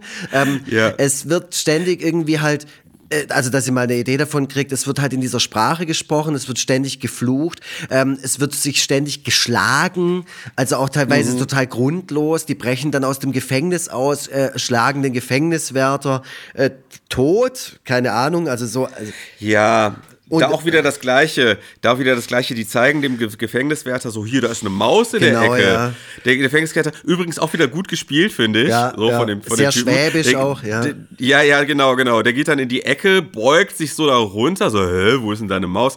Und äh, hier, wie heißt der? Äh, äh, Öl, Ölcreme, Ölcreme, äh, naja, also beginnt dann so sich die Hose aufzuknöpfen, ähm, um, naja, Mhm. Na, ne, egal, du weißt ja. schon. So, äh, auch diese Szene viel zu lang, Mhm. diese Einstellung, ne, viel zu lang. Das muss auch wieder, das müsste auch alles wieder so zack, zack, zack gehen und weiter geht's im Text. Ähm, Ja, absolut. Also naja. wie gesagt, das, und damit ist man ständig konfrontiert mit sowas. Vor allem, wenn Ja. man das halt, also da muss ich auch sagen, in meiner Erinnerung, wo ich das damals gesehen habe, war das kein Thema. Also das hat nie jemand irgendwie kritisiert, dass das zu lang ging oder so. Da, da, da Ja. sieht man mal, mit welcher Naivität man als Jugendlicher an sowas rangegangen ist und wie viel man dem verziehen hat, einfach nur um ein paar coole Sprüche aufzusaugen. Ja, das ist das eine, aber ich glaube auch, also das ist auch so ein, The äh, ein Thema, was gerade in, in Zusammenhang mit dieser ganzen AI-Diskussion momentan ganz häufig aufkommt oder, äh, oder eine, eine wichtige Erkenntnis, dass es bei Kunstwerken nicht nur darauf ankommt, äh, auf das Werk an sich ankommt, sondern es kommt darauf, auch darauf an, von wem dieses Werk stammt. So. Und wenn jetzt äh, dein Mutter sei Gesicht, äh, wenn das jetzt ähm, von einem pro- professionellen Studio genauso produziert worden wäre. Ähm, mit vielleicht, sage ich mal, einem etwas, etwas äh, schärferen Bild oder so. Ja. Aber ansonsten, mal angenommen, ein Studio hätte exakt diesen Film gedreht. Dann wäre der Kultfaktor nicht annähernd so vorhanden gewesen. Natürlich. Also der, der, der Kontext, in dem das Ganze produziert wurde, ist extrem wichtig und von welchen Leuten das alles stammt. Abs ja, und, äh, Kunst, das ist die Definition von Kunst für mich, ja. und, und, und man muss sich halt vor Augen führen, dass man damals äh, die so, sogenannten User-Generated Content nicht kannte Ja. oder kaum kannte. Dass man überhaupt mal, dass überhaupt, klar, es gab sicher den ein oder anderen Amateurfilm und den ein oder anderen Versuch, mal was zu machen, der dann aber so vermutlich den äh, Familien- und Freundeskreis nie so richtig äh, verlassen hat. Aber dass mal so von normalen, in Anführungszeichen normalen Leuten ähm, aus der eigenen Gegend, aus der eigenen Altersklasse, was auf die Beine gestellt wurde. Äh, das hat ja überhaupt erst, äh, das war ja überhaupt äh, Teil des ganzen Faszinosums und hat dann auch dazu geführt, dass man gar nicht dieses, diesen Grad an Professionalität und schnellen Schnitten und Pacing oder was auch immer, mhm. dass man das überhaupt nicht erwartet hat. Ja, so. das stimmt. Ja, ja, ja äh, das ist das, was ich meine. Ne? Man muss natürlich immer mit diesem, mit diesem Blick an diesen Film rangehen. Ich habe dann auch, äh, als ich Recherche betrieben habe, mal geschaut, man, man, man kennt ja auch noch Amateurfilme aus gerade den späten 90er, die dann irgendwie so abgekultet wurden in unserer Generation. Und selbst Filme wie Captain Cosmotic oder so kamen nach ja. der Mutter sei Gesicht. Also das fand ich schon auch irgendwie erstaunlich, wie früh das Ganze, äh, also ich ja. meine, der kam 97 raus, was nicht bedeutet, dass er 97 gedreht worden ist. Ne? Also das ist ja auch nochmal so ein Ding, da muss man auch nochmal ein Jahr zurück. Also, und dann genau. mal schauen, was da noch alles äh, produziert worden ist, nämlich kaum irgendwas. Aber ja, wie du sagst, ja. der, der krankt natürlich an diesen Momenten, wo er, wo er so schleppt, also vor allem hinten raus, wobei ich die letzten zehn Minuten eigentlich am stärksten finde. Die sind mir auch am meisten im Gedächtnis geblieben. Ähm, und natürlich hat er viele Momente, wo sehr viel so Auto gefahren, es wird sehr viel Auto gefahren in dem Film, oh, ja, weil die halt ja. natürlich äh, 20-Jährige auf dem Land sind und ich habe als 20-Jähriger auf dem Land auch nichts anderes gemacht. Wir sind halt in der Gegend rumgefahren, ganz klar. Ja, aber es ist halt die große Frage, ob man das in dieser äh, epischen Breite voll, voll. Also es sind muss. sehr viele Momente drin, wo man sich so denken muss, hey, können wir nicht einfach wissen, dass der da jetzt hingefahren ist? Müssen wir das ja. sehen, dass der da hinfährt? Ah, aber gut. Allein diese Szene allein diese Szene, da nehme ich jetzt so ein bisschen was vorweg, ja. wie, dieser Na wie dieser Nazi dann so wieder wegfährt von seinem, von seinem Hügel, Ort, wo er seine, ja. ja. von seinem Hügel, wenn er wieder ey, wie lange der mit dem Auto dann so rummanövriert, so. Und das zeigen die dann ja. alles so in kompletter Wobei, Länge. Das finde ich fast schon wieder witzig. Also der, find, find, der Film hat gerade, was sowas angeht, muss ich dann schon manchmal lachen, weil es dann zu lange geht. Ich weiß ja nicht, ob das unfreiwillige Komik ist, ist es wahrscheinlich ja, schon. Ja, mit Sicherheit. Aber ich finde, da, das hat der Film halt eben auch. Also was der Film unglaublich, also was Ey, der wirklich hat, ist ich, das Wort unschuldig ist mir ständig so durch den Kopf gegangen. Obwohl der ja. so vulgär ist und so radikal und so, so extrem, hat er eine, trägt er eine unglaubliche Unschuld in sich, weil er halt auch Absolut. manchmal so unfassbar dämlich ist. Die Existenz ja. von diesem Film ist, wie gesagt, halt einfach echt ein Wunder.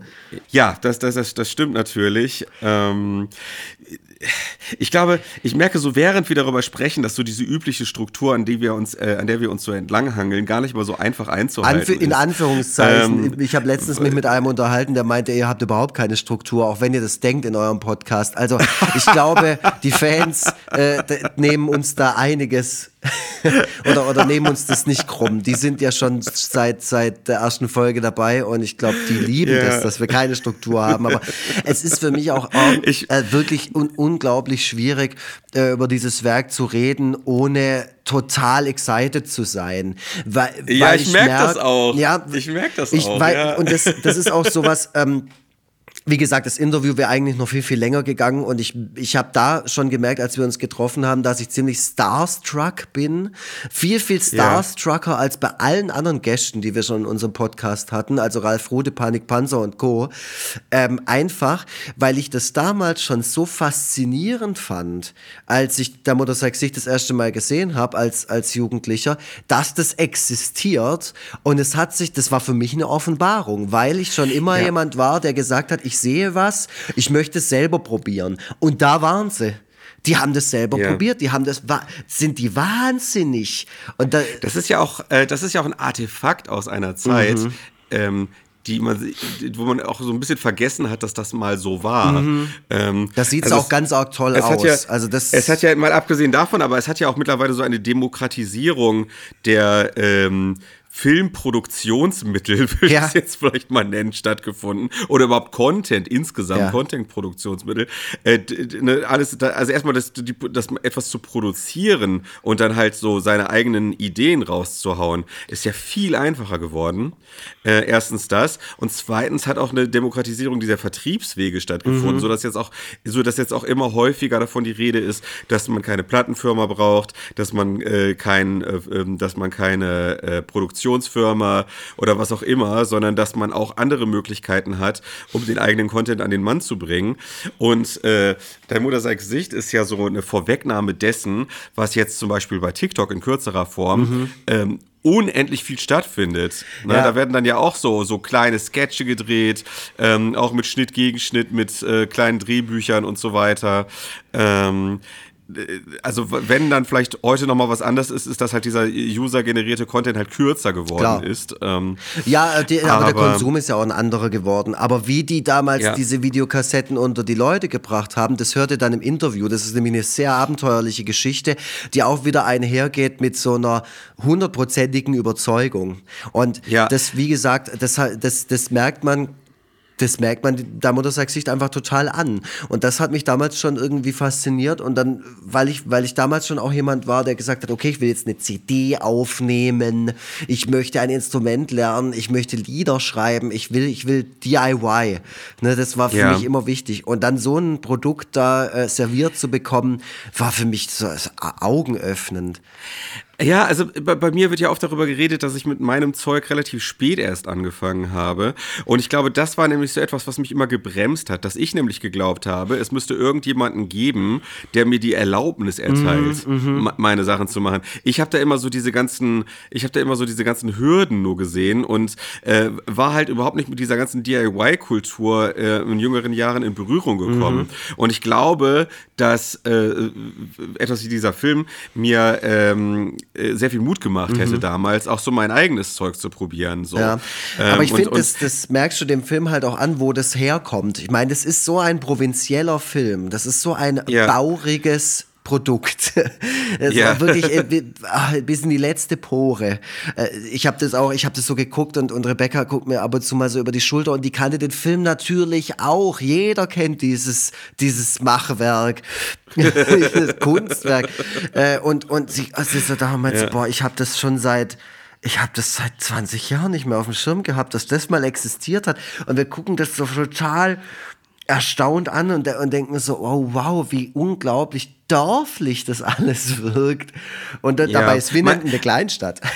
Aber meinst du, meinst du aus dieser, aus diesem, aus dieser dörflichen Mentalität heraus hat man dann auch eher so diesen Impuls, einfach mal die aus Dinge Langeweile. selber anzugehen? Aus, also, ach so. Kreativität ah. und Langeweile. Das sind ah, die zwei okay, Sachen. Verstehe. Das sorgt dafür, dass du, dass du eine sehr schlechte Band gründest oder solche, solche Dinge produzierst wie der Mutter sei Gesicht. Das ist, also natürlich ist es in der Stadt auch so. Da hast du dann aber auch gleich irgendwie sofort irgendwelche Abnehmer dafür oder irgendeine Plattform oder irgendeine Möglichkeit, das, das an die Leute zu bringen. Aber das ist halt in Winnenden 1997 nicht so einfach gewesen, glaube ich. Und vor ja. allem auch keine Locations zu finden, wo man das machen kann, weil da sind ja sehr viele Guerilla-Gefilme äh, dabei, wo auch mal irgendwelche Figuren im Bild sind, die nicht wissen, dass sie da gerade auf Leinwand, äh, auf, auf, auf, auf, äh, auf Film gebannt werden oder irgendwie, mhm. ja. ja. Also die fahren da ja, ja. auch in den Döner Drive-In, den es anscheinend wirklich gab, äh, da in der Gegend. Ähm, und da wird dann auch die Verkäuferin gefilmt, die dann, der, wo du halt, die dann auch noch so nachsynchronisiert ist mit so einer ganz tiefen Stimme. Und ähm, also total bescheuert. Und ähm, da weißt du halt, ja, die weiß nicht, die weiß bis heute wahrscheinlich nicht, dass sie da auftaucht bei der Gesicht. Und ja. ähm, wie ja, die ja, das, das damals etwas, hingekriegt haben, das erzählt der Simon ja auch nochmal im Interview, wie die das hingekriegt haben, dass eben doch nicht so viele Leute in diesem Film, äh, wie soll ich sagen, unfreiwillig auftauchen. Mhm. Ja, also das ist ja etwas, was heute auch oft bemängelt wird, so dieses, diese Abwesenheit von Langeweile, so dass man halt jetzt so viele Möglichkeiten hat, sich permanent zu entertainen. Mhm. Klar, sowas, sowas kann natürlich dann dabei äh, entstehen, wenn man halt eben nicht, äh, wenn man eben nicht äh, TikTok oder Twitter zur Verfügung hat, ja. sondern einfach irgendwie sich auf eine andere Art und Weise entertainen muss. Äh, wenn man jetzt äh, dein Gedächtnis löschen würde, ja. Und du würdest äh, dein Mutter Gesicht heute nochmal äh, komplett neu sehen. Meinst du, du könntest dem Film trotzdem etwas abgewinnen?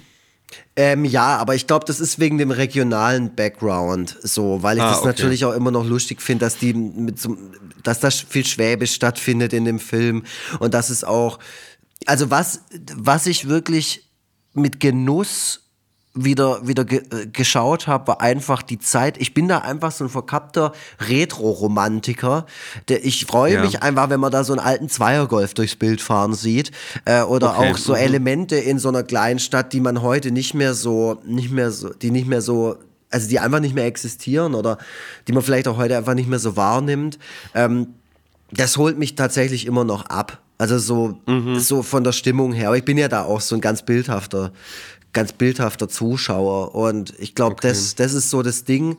Ähm, und natürlich nach wie vor dieses, diese Power, dass da diese, diese Typen daugen und sagen, wir drehen jetzt diesen Film, koste es, was es wolle, und versuchen ja. da irgendwie eine Story zu erzählen. Also ich weiß nicht, ob wir noch ein bisschen auf die Story eingehen sollen. Wie gesagt, es gibt viele ähm, Schauplatzwechsel und Ge ja, Gewalt. also äh, äh, diese ganze, dieser ganze äh, Nazi-Plot, äh, dieser Bruce, ja. ähm, also das habe ich ja irgendwie überhaupt gar nicht verstanden. Also es geht dann irgendwie damit los, dass Lorenzo irgendwie äh, da eine Pizza abliefern soll. Mhm.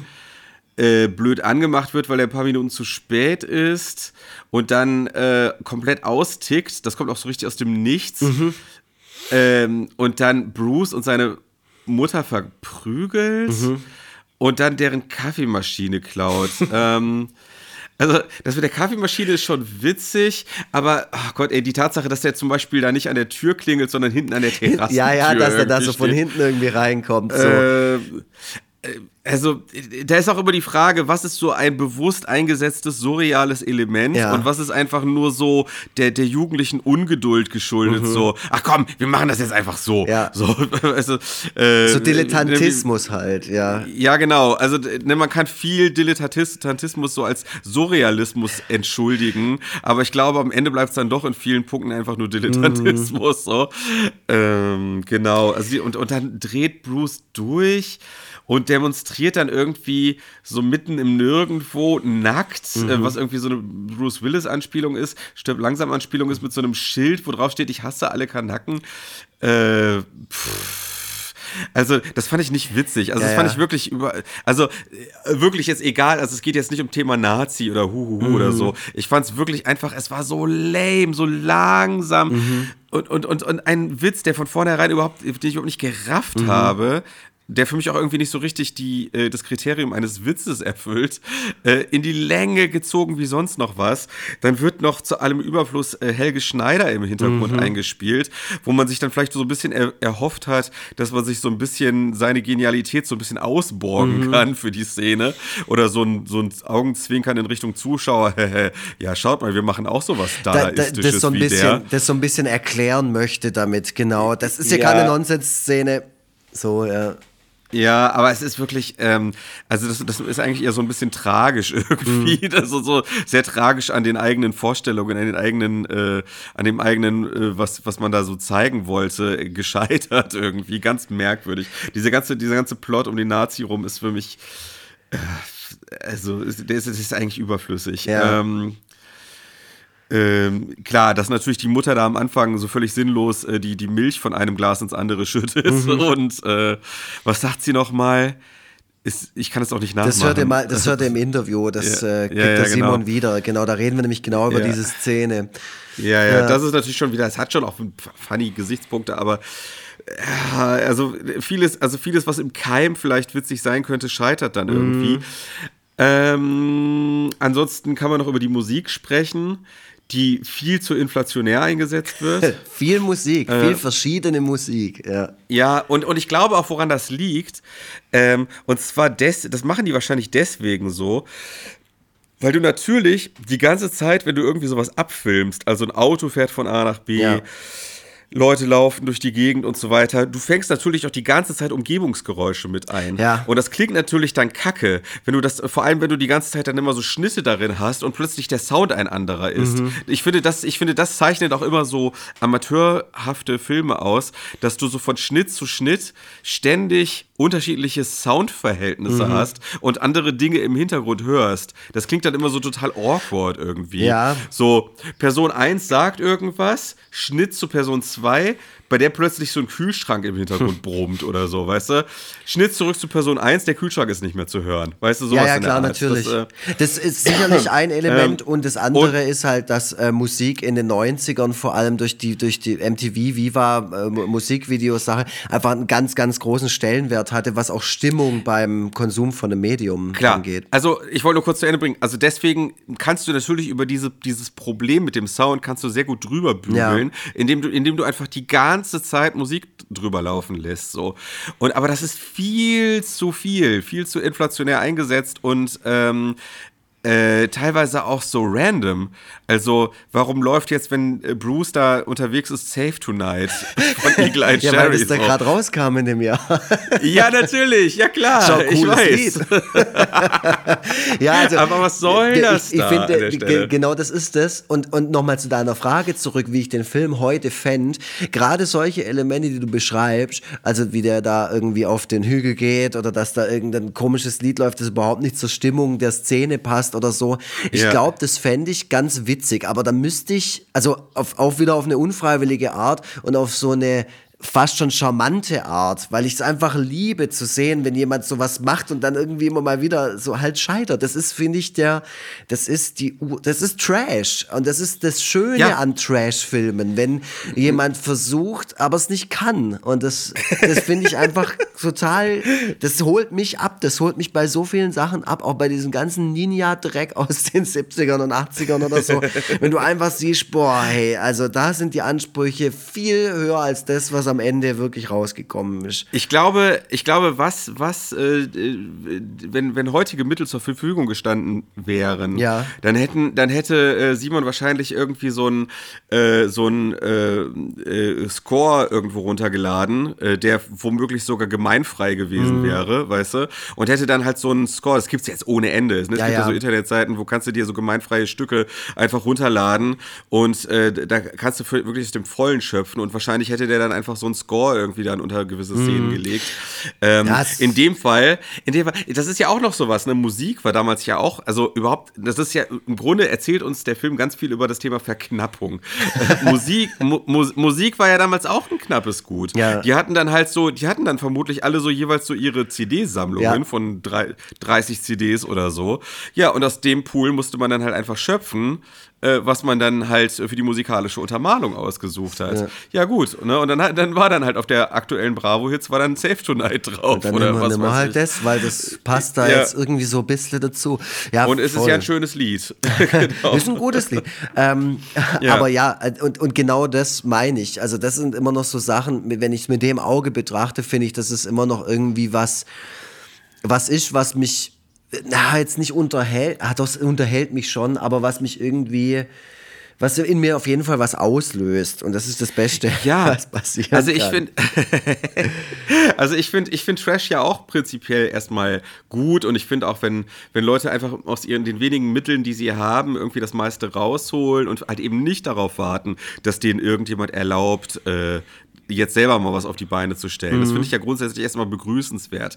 Ähm, in diesem konkreten Fall ähm, aufgrund dessen, alles wird zugeballert mit Musik, Ja. die irgendwann wirklich ermüdend ist. Aufgrund der, der, der, des lahmen Schnitts, des, des lahmen Pacings, der, ne, des nicht vorhandenen Timings und so weiter, äh, finde ich es halt leider unterm Strich halt doch relativ öde so. Das ist vielleicht so das das ist vielleicht so der Hauptkritikpunkt. Bei aller also wirklich Schauspielkunst gut. Es sind auch ein paar Gags dazwischen die vom Keim im, äh, so, so vom Grunde her gu auch gut Sa sind sag, mir mal, sag mir mal, wo, wo hast du so vielleicht so ein bisschen zumindest schmunzeln müssen? Erinnerst du Äh, dich an was? Ja, also dieses, äh, dieses, äh, dieses, ähm, irgendwas, äh, diese ganzen Namen, die auf Hahn enden, was ja irgendwie wohl so eine kommerzielle Entscheidung war, das da mit reinzunehmen.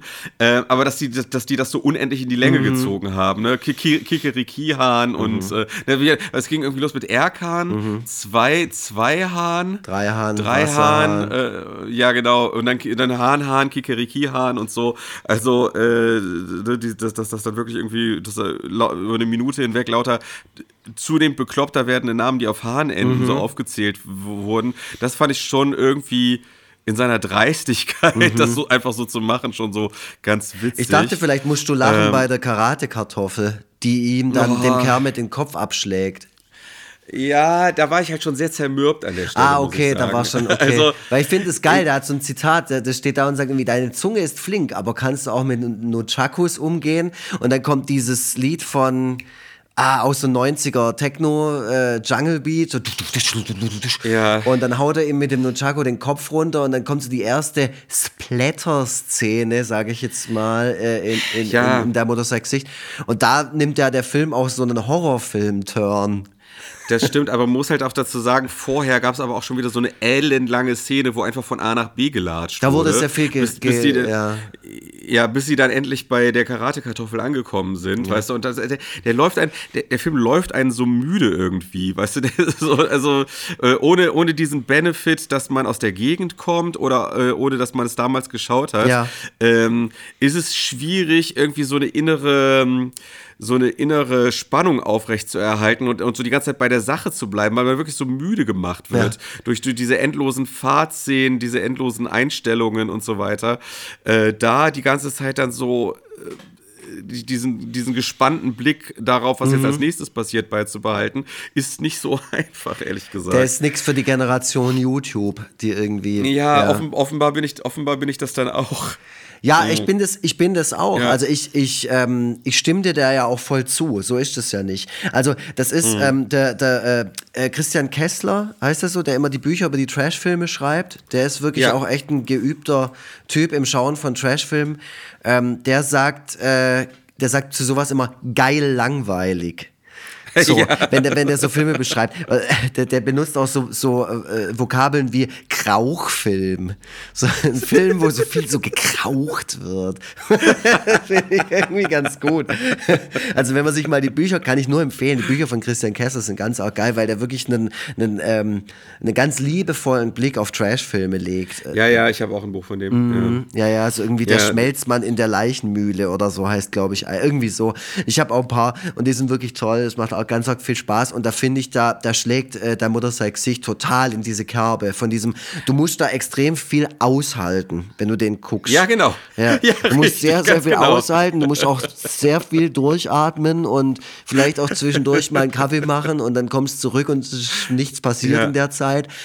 Ja. Aber ich finde, ich finde halt, der hat so seine paar Zitate und wie gesagt, das, was der Film was das Werk.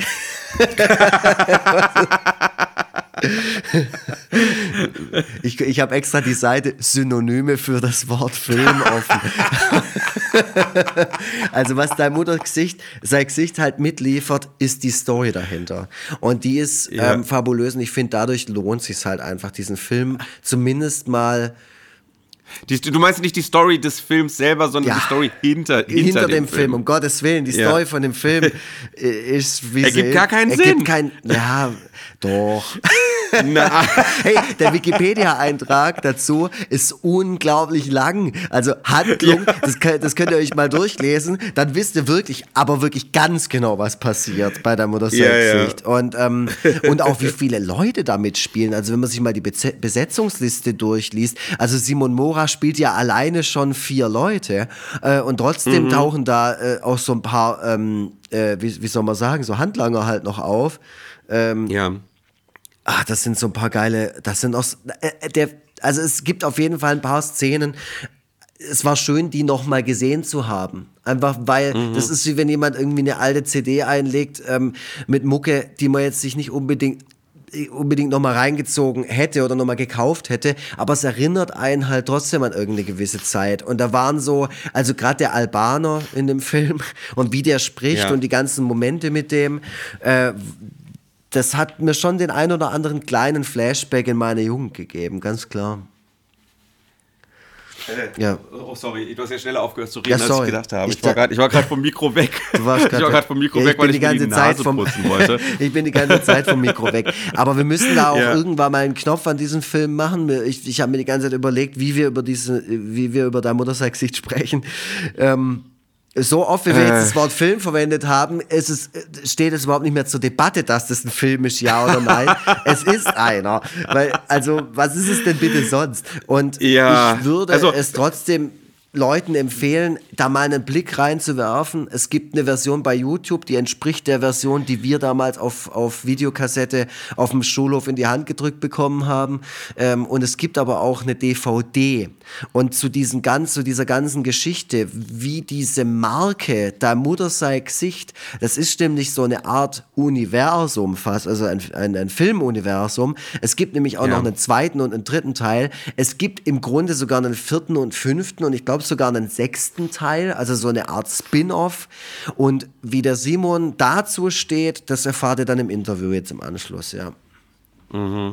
Ich, ich, ich habe irgendwie das Gefühl, wir konnten dem Ganzen nicht so richtig gerecht werden. Nein. Wir sind vor allem auch, wir sind auch ziemlich schnell von der Handlung abgeschwiffen, abgeschweift. Ich hab's versucht. Ähm, äh, aber es ist halt auch echt nicht einfach, es zusammenzufassen. Mhm. Ähm, Es ist wie damals. Also- Ey, ich sag dir eins, und das ist genau das, man wird dem Film nicht gerecht. Du kannst jetzt dich mit tausend Leuten über diesen Film unterhalten, jeder wird irgendwas anderes darüber, äh, darüber erzählen. Ja. Und es ist wie damals, man stand auf dem Schulhof, keiner hatte das Ding gesehen, aber jeder hatte schon alle Zitate parat und man hat sie Ja. sich um die Ohren geschmissen und jeder hat sich was anderes drunter vorgestellt und jeder hat eine andere Perspektive da drauf gelegt. Ja, aber mal ganz, mal ganz äh, anders äh, gesagt, äh, das Amateurhafte schimmert auch dadurch, dass man eben für die Handlung keinen Elevator-Pitch so richtig äh, bringen kann.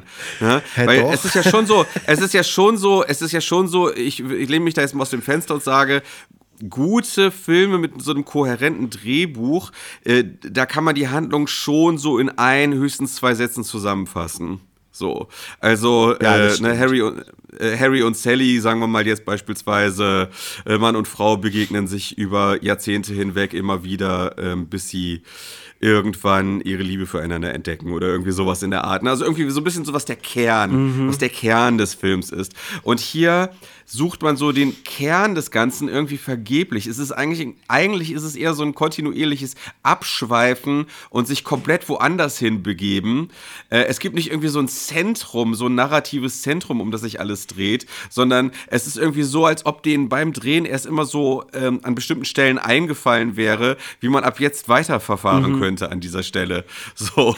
Ähm, ja, ganz klar, aber das, ja. das ist ganz eindeutig. Das wird von Sekunde an relativ, relativ Ja. klar. Aber ja, also, Also- das ist eher ein Film, wo du jetzt nicht unbedingt klassisch eine Handlung jemandem er erklärst, äh, der fragt, was ist eigentlich dein Gesicht, Ja. sondern ich würde aber sagen, das ist halt auch, das ist aber eben auch ein Teil, muss man eben auch festhalten, Teil der Schwäche. Ne? Also Ja. es ist so, es ist so, äh, ich, ich versuch's mal, äh, drei Kleinkriminelle begegnen sich im Knast, ähm, brechen aus, äh, besorgen sich aus irgendeinem Grund eine Waffe. Ja, Ähm, also, das wird auch nicht so richtig gut erklärt, finde ich irgendwie, warum das jetzt so. Das ist halt einfach was, was Kleinkriminelle Weil die so halt machen kriminell irgendwie. sind, genau. ja, genau. Äh, äh, sind sehr viel einfach so ziellos von A nach B unterwegs. treffen äh, unterwegs andere Kleinkriminelle, die dann auch Teil ihrer Gruppe werden. Ja, ähm, irgendwann wird dem Kopf tatsächlich buchstäblich der Kopf abgeschlagen. äh, und dann versucht man den dann wieder zum Leben zu erwecken. Ganz genau, so ja. Mhm. Friedhof, Friedhof der Kuscheltiere mäßig. Äh, pa- kommt parallel, auch. pa parallel dazu gibt es dann noch so diesen Bösewicht, äh, der, diesen Nazi, der sich vor allem dadurch auszeichnet, dass er gerne nackt gegen äh, Ausländer demonstriert, Ja. dort, wo ihn niemand sieht. Versteht man überhaupt nicht, was das Ganze soll.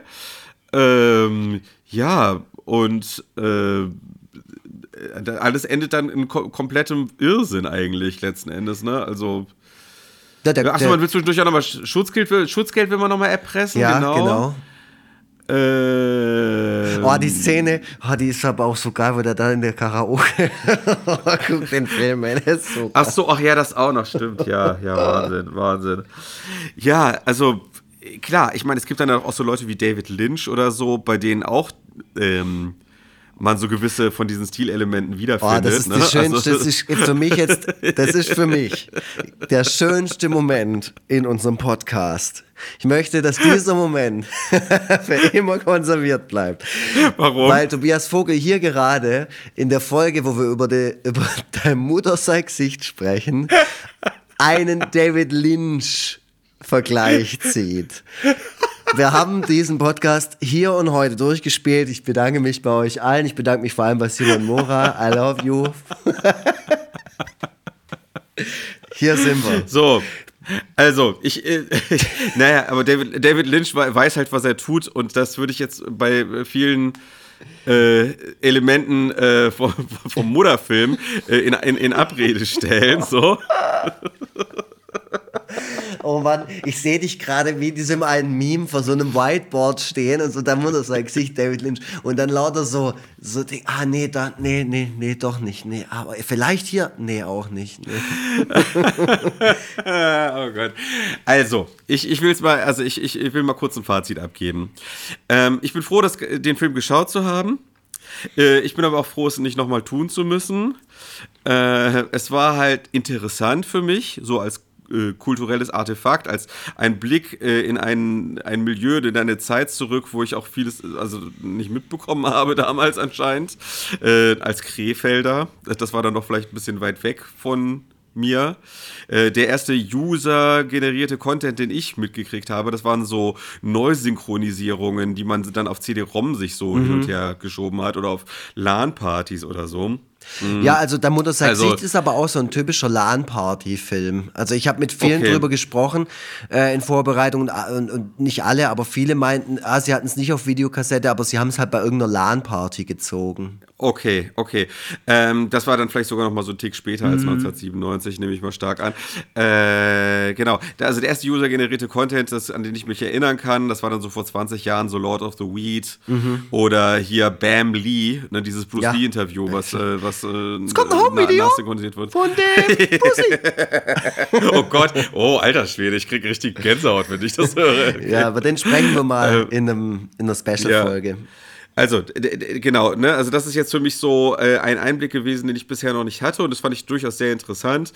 Äh, mochte ich das Werk so als Werk an sich eher nicht. Ich finde äh, die Leute, die es gemacht haben, sehr sympathisch. Ich finde Simon Moore auch sehr sympathisch, auch dann auch anhand dieses reflektierten Interviews, was wir jetzt gleich hören. Ähm, äh, ich finde es schade, dass Simon Moore äh, da nicht, äh, dass, er, dass er seine Schauspielkarriere dann ab, ab einem gewissen Punkt, was er auch erläutert, warum das so mhm. war, dass er das nicht weiterverfolgt hat. Ich finde, da ist uns doch jemand Gutes verloren gegangen mhm. dadurch. So, äh, da steckte, glaube ich, da war, glaube ich, noch ganz viel nicht gehobenes Potenzial, auch in den anderen Leuten, die dann sich ja komplett äh, von der Branche abgewandt haben. Ähm, alles, das ist alles äh, doch, doch schade und ähm, da hätte durchaus auch noch mehr mit diesen Menschen passieren dürfen, sollen, wie auch immer. Äh, ja, aber wie gesagt, so als Werk an sich, wenn man jetzt wirklich mal die schauspielerische Leistung rausnimmt, ähm, habe ich es jetzt nicht mit so viel Genuss gesehen. Mit Interesse, aber nicht mit Genuss. Schön. ja. Ja, ähm, äh, achso, das ist jetzt schon das Fazit. Ähm, ja, und eine Bewertung, eine Sternebewertung ist jetzt albern. Boah, das kannst du ja auch nicht machen, gell? Also ich meine, nee. du musst es halt doch, du musst ihn als Film, das haben wir bei allen Filmen gemacht. Ich habe ja auch, oh, ja. ich habe ja was ähnliches auch zu Rocker gesagt. Ich habe ja auch, ich finde es unangenehm und bla bla bla und sonst irgendwas, aber ich respektiere die Existenz dieses Werks und bla bla bla. Ach, ja, also pass auf. Ähm, ich finde, äh, ja, also wenn ich den jetzt mit anderen Filmen in meiner Letterboxd-Liste vergleiche, ja, das ist ja wirklich, das ist ja wirklich gemein mal mit, äh, ähm, mit Lost Highway zum Beispiel. Ah! Nein, also ich würde ihm so, also ich, wenn ich jetzt einen Stern bewerten müsste, würde ich wegen der schauspielerischen Leistung eben keinen halben Stern geben, sondern einen Stern. So. Hm. Also das ist halt wirklich als Werk. Wenn ich jetzt, pass auf, stell dir mal vor, ich wäre ein Lehrer an einer Schule und hätte jetzt so eine Film-AG. Mhm. Und in, im Rahmen dieser Film-AG da werden ja, glaube ich, gar keine Noten vergeben bei AGs, aber egal. Mal angenommen, da würden Noten vergeben. So. Ne? Und im, oder im, im Rahmen, oder im Rahmen AG, da geht es viel um Leistung. Genau. also im Rahmen, mal, mal angenommen, meine Schüler würden im Rahmen meines Filmunterrichts an so einer, an so einer äh, weiterführenden Schule so etwas abliefern. Dann würde ich denen Eins geben. Mhm. So, ganz klar, ja. würde ich denen eine Eins geben. So, aber äh, andererseits, andererseits, wenn ich jetzt, wenn ich jetzt sowas äh, irgendwie in der Sneak Preview im Kino vorgesetzt bekomme oder so, ne, mal eine ganz andere Situation, ne, wo ich jetzt einen ganz anderen Maßstab ansetze. Wo du dann, eigentlich dann dich hinhockst und den neuen Win Diesel sehen willst. Ja, dann, dann, dann kann es natürlich nur eine 5 Minus sein, mhm. so. Weißt du, also das ist es halt so. Ähm, deswegen, aber das ist überhaupt nicht böse gemeint. Ähm, sondern äh, hat halt ganz, hat halt zu 90 Prozent nichts mit den Leuten zu tun, die es gemacht haben, sondern einfach mit den sehr, sehr erschwerten Umständen, unter denen das äh, entstanden ist. Und ich habe meinen größten Respekt für diese Arbeit und dass es äh, dieses Werk überhaupt gibt. Ja. No. Alles klar. Ähm, ich, ich will da jetzt gar nicht so ein ausschweifendes Fazit ähm, zu dem Film. Ach, du dann nicht, abgeben. oder was? ha, ja, nee, weil ich habe mich jetzt einfach extrem intensiv mit, mit der Motorcycle-Sicht beschäftigt. Ich habe ihn geguckt, ich habe mich vorbereitet, ich habe Sachen runtergeschrieben, ich habe dieses Interview eingeleitet, wir haben uns getroffen. Ähm, Entschuldigt bitte die Hintergrundgeräusche, aber wir mussten in einem Raum sitzen, wo ich Zugang zu einer Steckdose hatte, weil mein MacBook langsam Bye-bye sagt. So, so lebe ich. So ist mein Leben, Leute. Ähm, du hast auch sehr erschwerte ja, ja, ja. Ja, eben, genau. Und ich glaube, ich habe das Beste rausgeholt. So wie Simon Mora aus der Mutterseig-Sicht. Ich finde, ähm, ich finde halt nach wie vor, es war schön, es nochmal angeschaut zu haben. Es war schön, eine kleine Zeitreise im Kopf gehabt zu haben und wirklich ein paar so Momente zu sehen, wo man gedacht hat, oh Gott, ich dachte, das habe ich schon lange vergessen, aber da ist es wieder. Ähm, und ja, ich, ich, ich halte viel. Ich habe auch dem Simon versprochen, dass ich den Film sehr stark verteidigen werde hier in diesem Podcast. Mhm. Aber ich kann es total nachvollziehen, was du sagst. Natürlich ist es im Vergleich zu einem Mainstream-Film oder selbst zu einem Film, der ein bisschen Budget hatte von, sagen wir mal, 4000 Mark oder so zu der Zeit. Ich mhm. finde, du musst der läuft für mich einfach in einer komplett anderen Kategorie, nämlich in der Kategorie für das, was er als Gesamtwerk ist, als, als, ja. als Produkt. Und klar, ich kann ihn bei Letterboxd nicht so bewerten, wie wie ich andere Sachen dort bewerte. Das, das, das ja. ganz, ganz eindeutig. Aber ich bewerte ihn als das, was er in mir auslöst, wenn ich ihn anschaue. Und Stimmung, Nostalgie, Erinnerung, all das, all der Charme, all das, all die Seele, die in diesem Film stecken, lassen mich auf jeden Fall zu einer zwei Sterne Bewertung hinreißen. Mit ganz okay. viel, mit ganz viel Herz. Zwei Sterne und natürlich ein Herz. Man kann das ja auch ja. bei Letterbox machen. Man kann auch ja, klar. einfach einen Michael Dudikoff-Film nehmen, dem einen Stern geben, aber trotzdem ein Herz, weil kann mhm. einem ja trotzdem gefallen. Äh, vielleicht, das fällt mir jetzt so noch so als Nachklapp ein, vielleicht wenn man eines äh, den, den Leuten vorwerfen kann, ist, dass ähm, sie hätten mit sie hätten so einen etwas ähm, nüchterneren Blick darauf werfen müssen, was für Möglichkeiten sie mit ihrem Equipment und ihrem, mit ihrer ganzen Technik eigentlich haben. Mhm. Und hätten eigentlich, hätten sie den Film um diese Möglichkeiten rumbauen müssen. Also, ich, ich, ich habe mich gerade mich mal so zurückerinnert, was für Low-Budget-Filme, was für Amateurfilme habe ich eigentlich so gesehen. Mhm. Ne?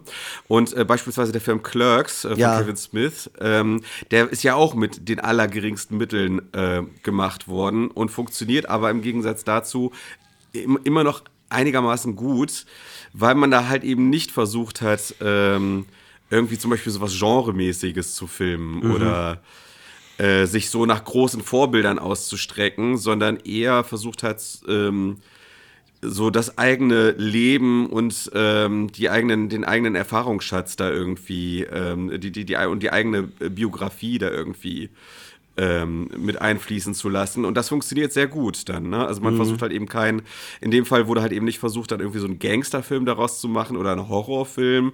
Und äh, man hat gar nicht erst versucht, irgendwie einen Gefängnisausbruch oder irgendwie sowas zu inszenieren, weil man sich von Anfang an klar war, das funktioniert mit den Mitteln, die wir haben, eh nicht. Aber wir haben hier diesen Supermarkt und in diesem Supermarkt kann man ja alle möglichen obskuren, skurrilen Dinge geschehen lassen.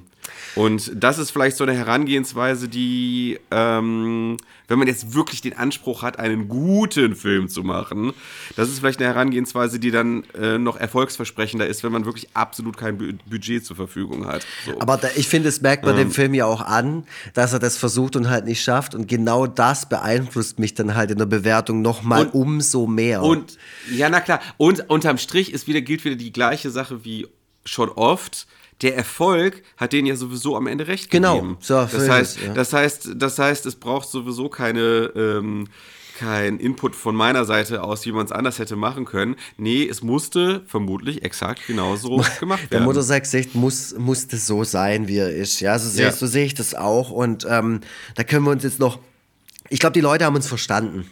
Ich glaube, die Leute haben verstanden, Ja. warum, wa warum wir das so empfinden, wie wir es empfinden. Wir haben das, glaube ich, ziemlich deutlich gemacht.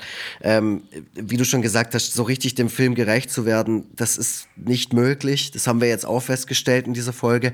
Ich hoffe, ihr hattet trotzdem Spaß beim Hören und habt euch gefreut, vor allem die, die den Film quasi so gefordert haben. Und ähm, ja, ich bin mal gespannt, was wir so für Feedback bekommen. Vielleicht schauen ihn jetzt auch viele nochmal an. Vielleicht sind viele jetzt auch noch abgeschreckter äh, und schauen ihn niemals an oder auf gar keinen Fall wieder. Ach, schaut euch zumindest mal die ersten zehn Minuten Guckt genau, an. um guckt einfach Vibe- mal wieder um rein. Vibe Ihr so könnt ja auch mal ein bisschen reinskippen und so. Zieht es euch vielleicht noch mal rein.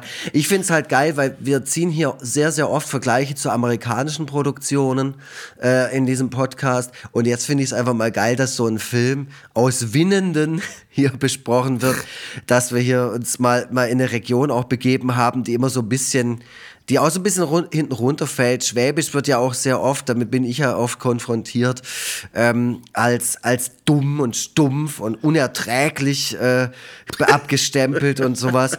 Also das ist ja, da wird ja auch Jan Böhmermann nicht müde oder irgendwelche anderen Leute aus dem Business die ganze Zeit. Und jetzt, dass wir jetzt hier so eine Mammutfolge haben, so eine dreistündige, nur um so einen schwäbischen Amateurfilm. Ich muss sagen, ja, da klopfe ich mir so ein bisschen die Hände ab, denk, okay, mein Job ist dann hier. Ich bin, ich bin jetzt froh, dass ich bin tatsächlich froh, dass ich an dieses Kapitel selber für mich jetzt auch so einen Haken dran machen kann, weil ich habe jetzt Ja. bestimmt einen Monat lang mich mit, mich mit der Mutter sei Gesicht beschäftigt. mit, Mein Gott, mit dieser Aufnahme ist es jetzt beendet. Ich bin sehr gespannt darauf, was du als nächstes vorschlägst. Und ja, Ja. bleibt dran, hört euch das Interview an mit Simon. Ich hoffe, der Christopher zaubert da das, das schöne, noch eine schöne Sache raus. Runtergekürzt auf eine Stunde. Wir sind ins Labern gekommen ohne Ende. Ähm, es war ein richtig schöner Abend dann auch noch. Ähm, Also das Interview gekürzt auf eine Stunde. ich habe das ne? Interview den gekürzt. Podcast Nein, um Gottes ja. Willen. Nee, der Podcast ist jetzt einfach fett. Aber ich, ich hoffe, ihr bringt ein bisschen Zeit und ein bisschen Atem mit. Ähm, und, und, und, und euch wird da ein bisschen was geboten und ihr lernt auch ein bisschen was daraus und fühlt euch unterhalten. Äh, vielleicht noch mehr als beim Schauen des Films. Simon hat auch ganz, ganz viel über seinen derzeitigen Job erzählt, was der so macht. Und er ist ganz schön dedicated. Der hat einen ganz schön großen Anspruch an das, was er macht. Und das finde ich äh, sehr, sehr, aber zieht's euch rein. Ähm, ich glaube, das macht Spaß, sich das anzuhören. Der Christopher äh, schraubt vielleicht noch ein bisschen meine Äs raus und meine uh Weil, wie gesagt, die Konzentration war irgendwann mal gar nicht mehr da. Aber ähm, Ja. ja, an dieser Stelle nochmal ein ganz, ganz, ganz großes Dankeschön, dass der Simon das gemacht hat. Ich habe ihm auch drei Möglichkeiten vorgeschlagen, wie wir das Interview machen äh, können. Und er war sofort dabei, dass wir uns einfach persönlich treffen. Der hat da seine Freizeit auch nochmal geopfert. Abends äh, ist da Ja, vorbeigedüst und wir, wir haben uns da hingesetzt und so. Und ey, also Hut ab. Richtig geiler Typ. Ich hoffe, dass ich dem auch nochmal über den Weg laufe. Ich habe es leider verkackt, äh, ein, ein Selfie mit ihm zu machen. Das hätte ich ganz gerne Ach, gemacht. schade. Ich bin froh, dass ich meine DVD, ich habe nämlich eine Deine Mutter sagt sich DVD, äh, auch mit so neuer Musik drauf, mit so GEMA-freier Musik drauf und sowas. Darüber reden wir dann auch noch. Ich bin froh, dass ich die nicht dabei hatte. Ähm, Hört euch an, warum? Weil äh, was, was das Thema angeht, da ist er, ähm, ja, da hat er auch viel zu erzählen, sage ich jetzt mal. Ja. ja, alles klar, wunderbar. Also ich auch vi- vielen Dank auch von meiner Seite aus. Äh, Ich finde geil, dass er den Namen Vogeltobi auch schon übernommen hat. Da Ja. hat er wirklich dann sagt an einer Stelle, er ist gespannt, was der Vogeltobi dazu sagt. Das fand ich auch echt- gut, fand ich auch super. Sehr aufmerksamer Typ. etabliert. Auf jeden Fall. Ähm, ja, was soll ich sagen? Also vielleicht noch so eine kleine Schlusspointe, die ich einfach zum Schreien finde. Äh, der Charakter Lorenzo Di Napoli, der Schauspieler, der den spielt in dem Film Dein Mutter sei Gesicht, heißt einfach echt Jörg Oechsle. das finde ich so, das finde ich so, ich, guck- ich starr da schon die ganze Zeit drauf, weil ich den Wikipedia-Eintrag Jörg Augen habe. Oechsle. Das ist einfach so witzig, ey, Jörg Oechsle. Aber äh, gut gemacht, gut gespielt. Naja, gut. Äh, ich hoffe, es Jörg Oechsle geht's gut, ähm, was auch immer er gerade macht.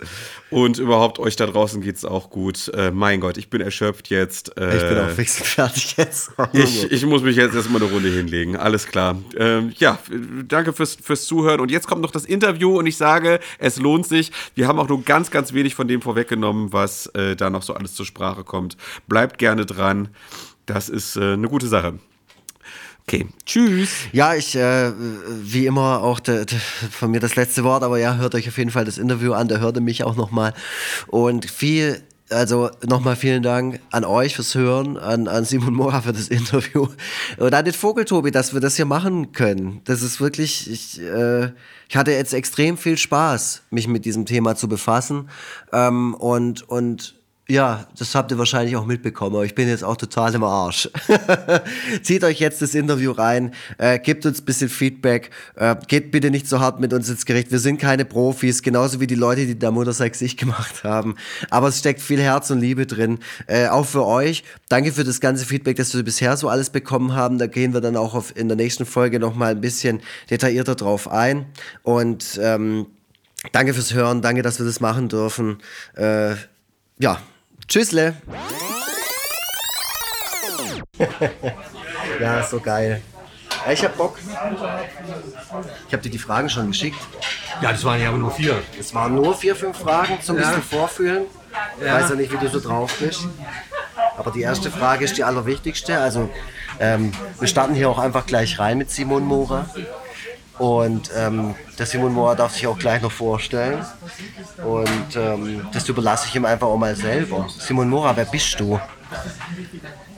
Ähm, momentan und das auch schon seit 15 Jahren ähm, Dialogbuchautor und Synchronregisseur, also sprich nach wie vor medienschaffend, wenn auch nicht mehr vor der Kamera, aber trotzdem noch sehr kreativ.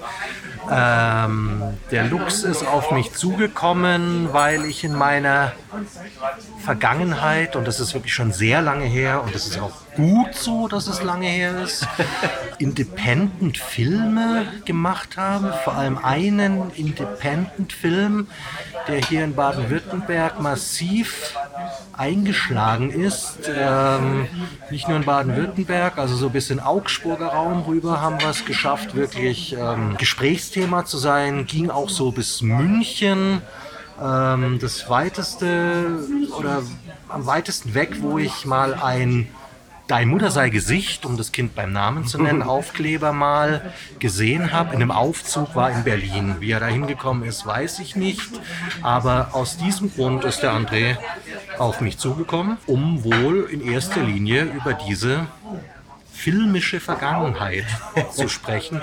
Ich habe vorhin das Wort Independent Film so etwas zögerlich benutzt, weil, weil ich noch nicht oder bis heute nicht und damals schon nicht wusste, ob man da über einen Film reden kann. Echt, warum nicht? Was ist denn die Definition von einem Film für dich? Es ist ein Film, den man damals auch noch ähm, auf eine VHS-Kassette im Ja. Videorekorder eingelegt hat und 90 Minuten konsumiert hat. Ja. ja es ist eigentlich ein Full-Length-Feature-Film. So, Ja. oder? Ja. Es ist halt so, dass wir damals, äh, als das Ding wirklich durch die Decke ging, auch viele, viele Interviews damals schon geben mussten mit, der, mit Lokalzeitungen, mit Lokalradiosendern. Und da sind wir auf ganz unterschiedliche Akzeptanz gestoßen. Manche haben uns absprechen wollen, dass das ein Film ist. Andere wiederum fanden es ganz, ganz cool und haben es gefeiert. Also ich würde jetzt aus meiner Laienperspektive einfach sagen, ja klar ist das ein Film und das macht es ja auch so erstaunlich, dass das Ding existiert. Weil Du hast mir gerade im Vorgespräch nämlich auch schon gesagt, du warst damals 20 Jahre alt. Und es war wahrscheinlich auch das allererste Mal, dass du irgendwie mit der Kamera hantiert hast und gesagt hast, ich erzähle jetzt mal die Geschichte über Bild und Ton. Äh, du hast mir auch schon im, im Vorfeld per Mail geschrieben, worauf du in etwa oder was du in etwa hören möchtest, was dich in etwa interessiert und hast die Struktur des Films gelobt. Genau. Dass er sich ja doch irgendwie aufbaut. Ja. ja. Es ist eine Erzählung, es ist eine Geschichte, Es ist eine die Geschichte, es ist- Anfang und Mittelteil und Ende hat. Wenn man das un unstrukturierter als zum Beispiel, muss man jetzt so Bettwurst zum Ja, Beispiel, ja. ist weniger strukturiert als, als Mutter. Ja, richtig. Da, da war, oder Helge ja auch ist wesentlich mehr dem. Zufall überlassen als das war, war, war schon durchdacht und durch eben wiederkehrende Charaktere, durch Charaktere, die sich irgendwie gesteigert haben, wie die Fatma, die kommt ja als erstes, ähm, ich glaube als erstes mit Einkaufstüten, dann hat sie einen Leiterwagen dabei, dann hat sie einen VW-Bus besogen hin voll Ja. mit, äh, mit Aldi-Tüten und zum Schluss hat der noch einen Anhänger. Hat er noch einen. Anhänger. Da müssen sich dann noch alle reinsetzen. das sind, ist eine, okay, sowas ist eine Struktur. Oder auch die Ja. Geschichte, natürlich von, von Pet Cemetery äh, abgekupfert, äh, dass der Kermit ähm, in einem mysteriösen Wald mit Steinbruch begraben wird und dann eben als Zombie Ja. äh, zurückkehrt. Nimmt der Film einen richtigen Twist sogar. Wird dann auf einmal zu einem Horrorfilm. den aber damals äh, niemand so richtig. Also das war dann immer, viele haben dann gesagt, ja, so das zweite Hälfte oder, oder letzte Teil war schon irgendwie komisch, oder? Und ähm, es gibt so. Es gibt so Dinge, die sind wirklich tief aus unserem Inneren gekommen, weil wir waren damals wirklich eine gute Gang, gute Kumpels und vieles ist wirklich, ähm, sind wir auch irgendwie im, im, äh, im Wald rumgerannt, als der, nachdem der Hund überfahren wurde. Ja, ja. Mit Waldi. irgendwelchen- Waldile. Einmal hat habe ich als Oma die, ich weiß gar nicht, wie viele Leute eigentlich schnallen, dass ich damals die Oma gemacht habe, Fatma gemacht Du habe. hast da viele Rollen Ich habe übernommen. da viele Rollen übernommen, aber ich glaube, das haben die wenigsten geschnallt, aber sei es drum, ist Ja. egal. Auf jeden Fall, da wurden wir auch oft gefragt, wieso seid ihr da denn mit irgendwelchen Skelettmasken im Wald rumgehüpft? Und ich gesagt, weil wir es- lustig fanden. Wir haben irgendwie unseren Kleiderschrank aufgemacht und geschaut, was mal so, ob da was Lustiges drin ist und so sind dann diese Szenen entstanden. Wiederum andere Sachen fanden wir nie so witzig und die wurden dann die Brüller schlechthin. Mir war beim Schreiben, zum Schreiben komme ich auch gleich, bewusst, dieser komische Spruch, ich kenne alle. Einhahn, Zweihahn, Ja. Dreihahn, damals konnte ich sie auswendig, Kikerikihahn. Han Weiler. Ich, ja, ich fand es nie lustig. Ich muss sagen, das war ein geplantes Kommerzding, Ah ja, okay. überhaupt Wo du halt einen Lacher, aber du wusstest, Leute finden das lustig. ich wusste, Leute funktioniert. finden das Okay. lustig. Und Sachen, die wir wirklich lustig fanden, wie den Skeletor, der dann aus dem Wald rausrennt, Mhm. Das hat die Leute Nach wie natürlich vor sehr, von, sehr lustig. vor den Kopf gestoßen. Okay. Dir war es auch, dir war die Entstehungsgeschichte wichtig, beziehungsweise ob uns klar war, während des Drehs, äh, was das für Kreise ziehen wird. Ähm, irgendwie schon und irgendwie wieder nicht. Sonst hätten wir diese Kommerz-Gags, sage ich jetzt mal, erst gar nicht eingebaut. Also wir hatten schon vor, das dann im, im weiteren Bekanntenkreis zu präsentieren, in irgendwelchen Hobbykellern, Ja. Hobbyräumen, feuchtfröhlich. Irgendwelche Und- Jugendhäuser Ja, so, und- kleines Screening machen. und dachten schon, dass so die, die Leute, die man im Städtle halt so kennt, äh, dass die das dann dann ganz witzig finden und dich auch in der Kneipe drauf ansprechen. Und ehrlich gesagt, glaube ich, wir wären nicht so dran geblieben, so vehement dran geblieben und hätten das, ich meine, das, hatte, das Ding hatte ja bestimmt auch 35 Drehtage oder so. Wir wären bestimmt nicht dran geblieben, wenn wir nicht irgendwie gefühlt hätten. Klingt jetzt doof, äh, dass das vielleicht noch ein bisschen weitere Kreise zieht, haben aber nie drüber gesprochen. Wir haben das nie ausgesprochen, das Thema, aber irgendwas muss da gewesen sein, das uns angetrieben So, hat. also quasi jeder hatte so einen kleinen Traum dahinter. Das könnte ja irgendwie zumindest ähm, Menschen gefallen. Ja. Und ja, und irgendwie ankommen und so. Weil es ist ja schon beachtlich. Ich meine, du warst 20, hast noch nicht so viel Erfahrung damit gehabt. Ich weiß jetzt auch nicht, wie ihr es technisch gemacht habt, aber das würde mich natürlich auch interessieren. Ja. und dann ähm, auf einmal explodiert es dann so. Ja. Also, aber das konntest du ja, wie du schon gesagt hast, gar nicht wissen. Wo kam die Energie her? Wo kam die Idee auch dazu her? Also es ist ganz klassisch, wie ich mir das vorstelle. Ihr saßt zusammen und irgendwann hat dann angefangen und dann hat man weitergesponnen und dann hast du dich ans Schreiben gesetzt. Also ich meine, das ist ja alles, du scheinst ja Autodidakt damals gewesen zu sein, dir alles selber beigebracht zu haben. Ja, wir haben da alle ein Stück weit von geträumt. Am meisten wohl ich, die anderen später dann nicht mehr oder zumindest zu dem Zeitpunkt. Schon während des Drehs quasi. Äh, Nee, als, als es an den zweiten Teil mit der Urbesetzung ging. Ah, okay. Das war mal geplant. Während des Drehs muss, muss jeder irgendwas gespürt haben und Ja. jeder gewisse Ziele vor Augen gehabt haben. Ah, okay, das ja interessant. Und was glaubst du, was die uns am häufigsten gestellte Frage damals war? Wie verdammt nochmal seid ihr denn auf, Auf die Idee gekommen. Ja, klar, natürlich. Das wissen wir nicht. Ja, Wir wissen es nicht, weil ähm, was man einfach macht. Wir haben natürlich davor auch schon, ich, seit ich 12, 13 bin, habe ich irgendwelche Filmchen im, im Wald gedreht. Mhm. Auch mit, weil es einfach eine, eine Location war, wo man ungestört war, wo man, das waren dann so fünf Minuten trashig hoch 10. Ja. Äh, die Stadt übrigens, Winnenden, in der wir es in erster Linie gedreht haben, gleicht einer Geisterstadt, falls es jemandem aufgefallen ist, Das- weil, wir, ja. weil wir immer sonntags gedreht haben, Okay. damit wir nicht gestört werden. Ja. Auf die Idee, ein paar Kumpels anzurufen, die bestimmt auch Bock gehabt hätten, die als Komparsen fungieren, ist wohl damals keiner gekommen. Wie bin ich erst drauf gekommen? Genau, früher im Wald gedreht und dann haben wir uns zusammengesetzt und haben gesagt, komm, jetzt machen wir doch mal was, was Längeres. Irgendwas, was eine Struktur hat, was wir damals für eine Struktur gehalten haben. Und als wir dann angefangen haben und wirklich unseren Spaß daran hatten, haben wir irgendwie gemerkt, jetzt setzen wir uns noch mal hin und schreiben das Drehbuch ein bisschen länger. Und das habe ich dann mit einem Kumpel zusammen, in erster Linie mit dem Hardy, der den Albaner gespielt Ja. hat, auch in der Kneipe geschrieben. Ah, Es war okay. ein richtiges Drehbuch, aber auf einem Schulblock. Ah, okay. Handschriftlich äh, das Drehbuch. Also sprich, wir wollten das dann, wir wollten irgendwie was draus machen, Mhm. hatten ja auch nicht viel Besseres zu tun. Und was uns angetrieben hat, beziehungsweise zu dem Thema bewogen hat, es ist halt Kleinstadt. Wir hatten nie, es, es sollte schon immer eine Persiflage sein. Ja. Was uns auch immer in Interviews gefragt wurde, wir gefragt wurden, ob wir rassistische Antriebsmuster hatten. Das natürlich nicht. Wir sind ja nicht bescheuert, aber schon eine gewisse Parodie auf die Jugendhaus-Jungs, die einem damals auf Schulpartys und so schon das Leben schwer gemacht haben. In Ja. unserer aller kleinen Welt, muss man dazu sagen. Daher kommen so Sachen wie Warum hast du ihn angeguckt? Und so.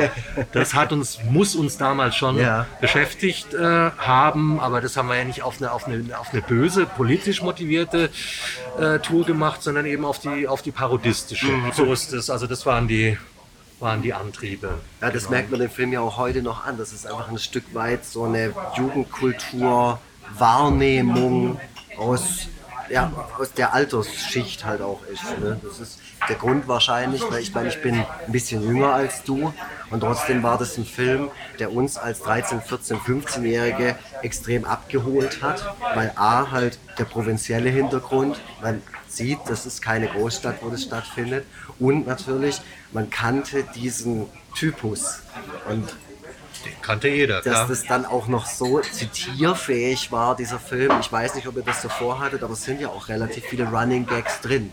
Und bei uns war das zum Beispiel damals so, wir hatten den Film teilweise noch gar nicht gesehen und trotzdem hat sich jeder auf dem Schulhof von diesem Film erzählt. Das heißt, irgendwann hat jeder geglaubt, diesen Film gesehen zu haben. Weil Ja. das so, das war im Prinzip, war das ja schon was Virales, 20 Jahre bevor es überhaupt sowas gab, dass so Absolut. internetmäßig irgendwie das Zeug hin und her gereicht wird. Absolut. Nee, wir haben den Jungs schon aufs Maul geschaut und eben weil wir, weil wir als, als Gruppe Freunde äh, so gut funktioniert haben, natürlich den Humor geteilt und dementsprechend leicht fiel es im ersten Teil wohlgemerkt, nur im ersten Teil, äh, dass wir das eben auch so, dieses aufs Maul schauen, auch so transportieren Das konnten. wolltet ihr dann genau so auch damit reinarbeiten und habt es dann aber auch äh, noch so ein bisschen gewürzt mit einem relativ teilweise auch surrealen Humor. Das ist ja auch das Spannende. Also der, der Film hat ja verschiedene Ebenen. Ja, ja. Den kann man ja auf unterschiedliche Arten gut oder schlecht finden. Ja. Also einmal das, was ja, was du gerade gesagt hast, und das, was ja auch, keine Ahnung, Erkan und Stefan oder Kaya Jana oder sowas, was ja wirklich in den 90ern so ein, ein Hype will ich es jetzt nicht nennen, aber halt so eine so ein medialer Umgang Ja. mit multikultureller Gesellschaft war. Und da gibt es diese eine Humorform, aber dann sind ja ja auch total viele Sachen eingestreut, die, wie du es schon sagst, da kommen irgendwelche Death Metaler aus dem Wald und jagen sich in der Gegend rum. Oder wie er am Anfang die Tankstelle überfällt und dann will er nur diese komische Schneekugel, Schneekugel, klauen.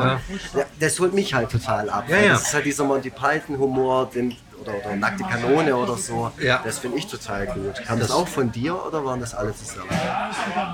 Das ist wahrscheinlich, und zwar klar, in dem Moment, äh, der Ölcreme ist natürlich der Obertrottel in der Gang, alle Mhm. ja. sind Trottel, er ist der Obertrottel.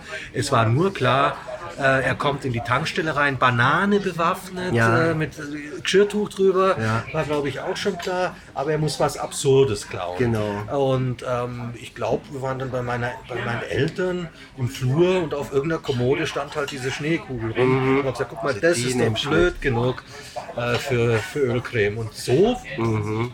Auf die Art und Weise ist alles entstanden. Es sind wahrscheinlich viele, ja genau, dieser, dieser Art von Witzen, die in dem Film auftauchen, entstanden. Man kann das ja auch so ein bisschen nachvollziehen, wenn man das guckt, aber man fragt sich halt trotzdem so, kam das von allen oder ist da, also ich habe bis heute eigentlich gedacht, dass Simon Mora ist das absolute Mastermind hinter diesem Film gewesen. Und der ist irgendwie quasi da gestanden und hat gesagt, Jungs, ich habe eine Idee, das machen wir jetzt und alle anderen waren irgendwie so seine Kumpels, die ihm so gerne noch mal eine Cola, ja. Ähm, wäre ich gern gewesen, vor allem über den ersten Teil hinaus. Und ich wurde auch als solches wahrgenommen und auch als solches verkauft. Ähm, also im ersten Teil Mastermind. Wahrscheinlich war ich schon derjenige, der den Jungs in den Hintern getreten hat und gesagt hat, komm, jetzt drehen wir mal wieder, jetzt mach mal nix bis viere, wir haben jetzt noch die und die Szene zu Ja. drehen. Also wahrscheinlich wollte ich schon am allermeisten, aber, aber ohne die Dynamik in der Gruppe äh, wäre das, wär das nicht entstanden. Äh, zum Thema Erkan und Stefan und was dann alles noch so kam. Äh, So steht es bis heute ähm, auf Wikipedia. Wir waren wirklich die Ersten, die sich äh, diesem Humor bedient haben. Da will ich jetzt keinen riesen Fass aufmachen oder Selbstbeweihräucherung betreiben. Es war einfach so. Und das in Kombination mit diesem schrägen, äh, alles andere als kommerziellen Film, mit diesem Homemade-Film, war damals einfach genau die richtige Zeit. Sowas gab es in der Form noch nicht. Multikulti-Comedy mit Wackelkamera, das war einfach was pff, noch nie da gewesen ist. Und eben weil, es haben ja etliche andere dann auch probiert. Wir waren dann auch äh, in Göppingen irgendwo, glaube ich, auf einer Premiere eingeladen. Ich weiß nicht mehr, wie der Film hieß. Ähm, also es gab auch, gab auch Nachahmer. Aber irgendwie war es schon die doch in etwa vorhandene Struktur, die das Ding greifbar, greifbar gemacht hat. Das hätte ich auch, also so hätte ich es auch wahrgenommen, dass es tatsächlich Ja. was Originäres war. Genau, und Erkan Stefan haben wir ja versucht, im zweiten Teil zu verarschen. Heutzutage muss ich sagen, sie haben alles richtig gemacht und zwar das immer immer zu, zu blatt. Die immer mit, ja, konkret, krass, ja, krass, Ja. krass. So haben Ja, wir es ja, damals empfunden. Wie können die so erfolgreich sein und auf uns kommt niemand zu?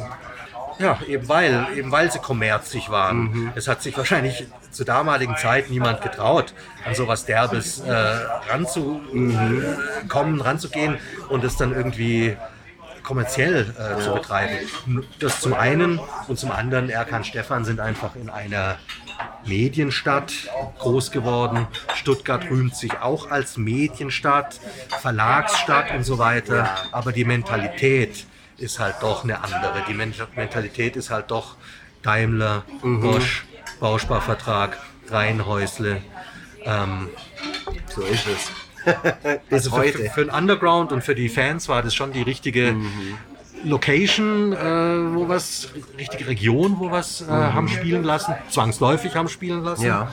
Ähm, kommerziell gedacht äh, eher weniger. Ich will aber tatsächlich auf meine erste Frage, die ich dir geschickt habe, noch eingehen, weil als ich dir dann meine Mail geschrieben habe, ich habe ja nie damit gerechnet, dass mir Simon Mora antworten wird, ähm, kam dann aber sofort eine Mail zurück, die sehr umfangreich war. Ich habe mich tierisch gefreut. Dachte, Weil du mich gut erwischt hast. Wie gesagt, Ja, das war die Zeit.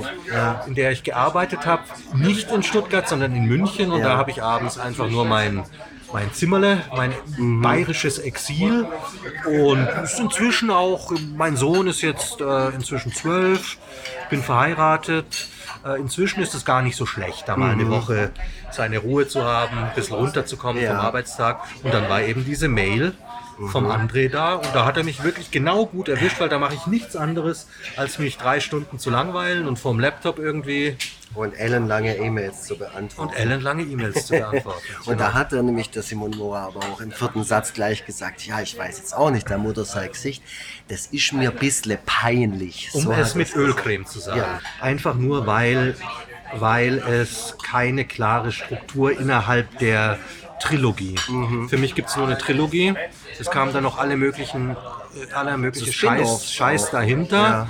Äh, für den ich irgendwie blöderweise, naiverweise noch während meiner Schauspielschulzeit meine Kamera drei Tage lang in die Fresse gehalten habe, Okay. ähm, bevor ich das Handtuch geworfen habe und gesagt habe, das ist doch wirklich alles nur Scheiße, was ihr macht. Die Jungs, die dahinter stecken, die leider auch die heutigen Rechteinhaber sind, ähm, ähm, wissen nicht, wie es geht, wissen nicht, wie der Mutterhumor funktioniert, wissen eigentlich nicht mal, wie die Filmbranche funktioniert, glauben es, aber egal. Das heißt, du steckst auch gar nicht hinter dieser DVD-Box und allem, was irgendwie Null. dann noch vermarktet wird. Null. Ach, was? 0,0. Okay, krass. Auf jeden Fall habe ich dann damals nach drei Tagen, wir waren irgendwie am Bodensee und dann waren wir noch irgendwie einen Tag in Berlin, glaube ich. Ich habe gesagt, nee, also das bringt nichts, ich mache jetzt nicht weiter. Und ähm, ja, alles Material, das Ja. sie mit mir hatten, ob gut oder schlecht, spielt keine Rolle, wurde natürlich verwendet, um Krass. diese oberschlechten Spin-offs zu Ja, ja. produzieren. Genau, wie sind wir da jetzt drauf gekommen? Ähm, die- dass es für mich Frage- eigentlich nur eine Trilogie gibt. Genau, ja. Und die ist halt wirklich auch so ungleichgewichtig. Der erste Teil ist wirklich als, als, als Freundschaftsprojekt mit Mhm. einem sehr guten Humor und sehr, sehr, sehr, sehr äh, begrenzten Mitteln entstanden. Mhm. Der zweite Teil ist dann bestenfalls semi-professionell und ich hatte die Jungs nicht mehr. Die hat, hat man sich also neue Jungs zusammengecastet. Warum? Warum die nicht wollten? genau, da sind wir nämlich noch gar nicht Genau. gekommen. Also, muss ich noch ein bisschen weiter ausholen, Ja. wenn ich darf. Und ähm, das inkludiert die Frage, wie der Film überhaupt erfolgreich werden Mhm. konnte. Wir haben diesen Film gedreht, fertig geschnitten, die Post war beendet. Kommen wir auch gleich oder später drauf, äh, was es mit der Post auf sich hatte. Mhm. Und haben den Film vielleicht lass mich lügen, höchstens 20 Mal kopiert und ja. im, im Bekanntenkreis verteilt. So in der Kneipe, guck mal, beim Film gemacht, ziehen dir mal rein. Und dann haben wir irgendwann schätzungsweise nach ja, fünf Monate wird es gedauert haben, sechs Monate, haben wir auf einmal mitgekriegt, dass das Ding ist Thema. Wir werden da irgendwie erkannt und, und, und drauf angesprochen. Von Leuten aus dem Ort oder egal wo? Von Leuten aus dem, nicht nur aus dem Ort, aus dem Umkreis. unterwegs warst, irgendwo in Böblingen oder so. Keine Genau. Ja. genau. Und ja, das, ich kann es jetzt nicht mehr im Detail sagen, aber uns Ja, ist ja. irgendwie klar geworden, das Ding kennt man. Ja. Und haben dann in Eigenleistung, in Vorleistung damals noch ähm, in einem Kopierwerk, ich glaube, ich glaube, 1000 Kassetten pressen Ja. lassen oder so und sind dann wirklich am Wochenende mit einem Kofferraum voller VHS-Kassetten in die über Land in sämtliche Videotheken im Umkreis 50 Kilometer, sag ich mal, gefahren. Okay. Und sind da reingekommen und haben uns nicht zu erkennen gegeben, wollten erstmal ähm, rauskriegen, ob da Interesse besteht und haben gesagt, ähm, Entschuldigung, haben Sie zufälligerweise den Film Deine Mutter sei Gesicht im Programm? Und also in 80 Prozent der Fälle war die Antwort Nein. Und wir wissen auch nicht, wo wir den herkriegen. Aha, bei uns. Und dann haben wir natürlich die Verleihkassetten verhältnismäßig, für ein verhältnismäßig gutes Geld, kein, kein wirklich gutes Geld, ähm, verkloppt, ähm, weil wir ja an den Verleihvorgängen dann nicht mehr beteiligt waren. Und die kleinen Videotheken haben dann halt ein, zwei Kassetten genommen und die großen auch gern mal zehn. Und spätestens dann ging es wirklich rund. Dann kam auch Presse und so weiter auf uns zu. Genau. Dann haben wir uns von diesem Geld eine semi-professionelle Kamera gekauft, sind dafür auch in irgendein, weiß ich nicht, Lagerstore oder so anderthalb Stunden irgendwo hingefahren, weil wir die irgendwie für 6.500 Euro günstig bekommen haben. Und ähm, dann gab es irgendwie Nee, dann ging es los. Mit dieser Kamera wollten wir ja den zweiten Teil drehen. Ja. Das war überhaupt Sinn und Zweck dieser Kamera. Und dann war das Interesse auf einmal nicht mehr da bei den Jungs. Ah, okay. Ich habe gesagt, also es gab auch wieder ein Drehbuch, ähm, habe gesagt, jetzt treffen wir uns. Im Wald zum Beispiel, nur mal zum Beispiel, dann hat man sich auch getroffen und ein bisschen was gedreht. Und dann hieß es auf einmal, ja, sonntags, jetzt ist halb drei, jetzt, jetzt kommt Formel 1, jetzt gehe ich, Ah, okay. gehe ich heim. Formel 1 gucken. Und zum Beispiel. Und so hat man gemerkt, das Interesse, der Antrieb ist einfach nicht mehr da. Und dann ist mir klar geworden, ich bin der Einzige, der, der weiterhin Medien, der eine Karriere als Medienschaffender äh, angestrebt hat. Das haben die Jungs nicht, geschweige denn eine künstlerische Laufbahn. Wollte sicherlich keiner einschlagen. Vielleicht waren wir zu dem Zeitpunkt auch schon alle ein bisschen erwachsener. Bisschen anders gepolter, bisschen schwäbischer gepolter. Und dann gab es eben auch, ähm, ich will nicht sagen wirklich Streit, aber dann, dann ging die Gegenrechnerei los. Ich habe so und so viele Kassetten verkauft, du hast so und so viele Kassetten verkauft. Das Ende vom Lied war, dass wir die scheiß Kamera wieder verkauft haben. Durch vier oder durch fünf geteilt haben. Okay. Und das war dann die Geschichte äh, von der Urmutter sozusagen. Ah, okay, alles klar. Und dann hat man irgendwie aus dem, und dann gab es einen Videothekar, der mit als erstes äh, Mutter im Programm hatte und der auch bereit war, der selber ein Filmfreak ist, Ja, mehr in der Theorie, viel weniger in der Praxis ähm, und bereit war, für ein bisschen Geld den zweiten Teil zu produzieren finanzieren. zu Okay. finanzieren. Und dann hat man eben Leute aus dem weiteren Bekanntenkreis besetzt, wie gerade den, den ähm, Ayhan, der den Fahrrad gespielt hat, der Italiener, der überhaupt nicht zu uns gepasst hat. Da hat überhaupt, überhaupt keine Chemie äh, gestimmt. Wir, haben, wir sind gut miteinander ausgekommen. Wir haben, es gab keinen Streit oder so. Aber man hat gemerkt, die Chemie, wie wir es in, zu Mutter 1 Zeiten Ja, ja. hatten, die war nicht mal ansatzweise vorhanden. Und ähm, ja, dieser Videothekar hat dann eben auch äh, am, am Drehbuch mitgeschrieben, war damals oder ist noch immer, war damals 15 Jahre älter als ich, kam von einer völlig anderen Ecke, von einem völlig anderen Background, hat einen völlig anderen Humor. Und ähm, so sind dann halt ist ein, ein zweiter Teil entstanden über einen Verein, das gutes Equipment hatte, also eher sowas wie eine Video AG, haben dann quasi den zweiten Teil realisiert, haben sich das dann aber auch schon für die Vereinskasse äh, zahlen lassen. Ah, okay. Und der jetzt äh, rückblickend viel zu lahmarschig geschnitten ist. Wie gesagt, die Chemie zwischen Fahrrad und mir hat schon gestimmt, zwischen dem Rest der Gang Nicht so. nicht so.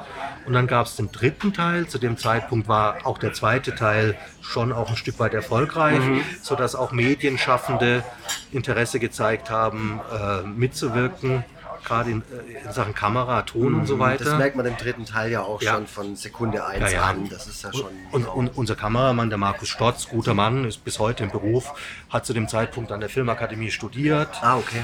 Und äh, so ist dann eben der, der dritte Teil entstanden, aber eben auch in Kombination mit, mit einem mit dem Produzenten des zweiten Teils auch. Ich denke, wir haben inzwischen genügend Abstand, dass ich da offen drüber reden kann. Ähm, das ist heutzutage mein Empfinden. Wir waren mit, mit Herzblut dabei. Ähm, es, die Produktionsbedingungen waren auch gut, aber wir waren, es lagen einfach Universen zwischen Ja. uns, was, was Humor betrifft. Und da musste ich dann wirklich den einen oder anderen Gag in Kauf nehmen, den ich so niemals äh, geschrieben Ja. hätte. Und von ihm kommt dann auch die ganze, kam diese ganze Auftragskiller-Geschichte. Das ist alles ein bisschen Hollywood für, für sehr Arme. Ja. Man hat schon, man spürt schon, wo man eigentlich hin wollte mit, Ja, den, ja. mit den Typen und wie sie so agieren, aber hat es eben in der Praxis nicht, äh, äh, nicht auf den Punkt bringen können. Wenn ich damals ein Gleich fertig. Wenn ich, damals, wenn ich damals gewusst hätte, wie mediengeil die Leute sind, wir haben dann später, viel, viel später für andere Produktionen oder auch nur für das, was ich heute mache, äh, Ausschreibung gemacht. Wer hat Bock für ein bisschen Gage mitzumachen?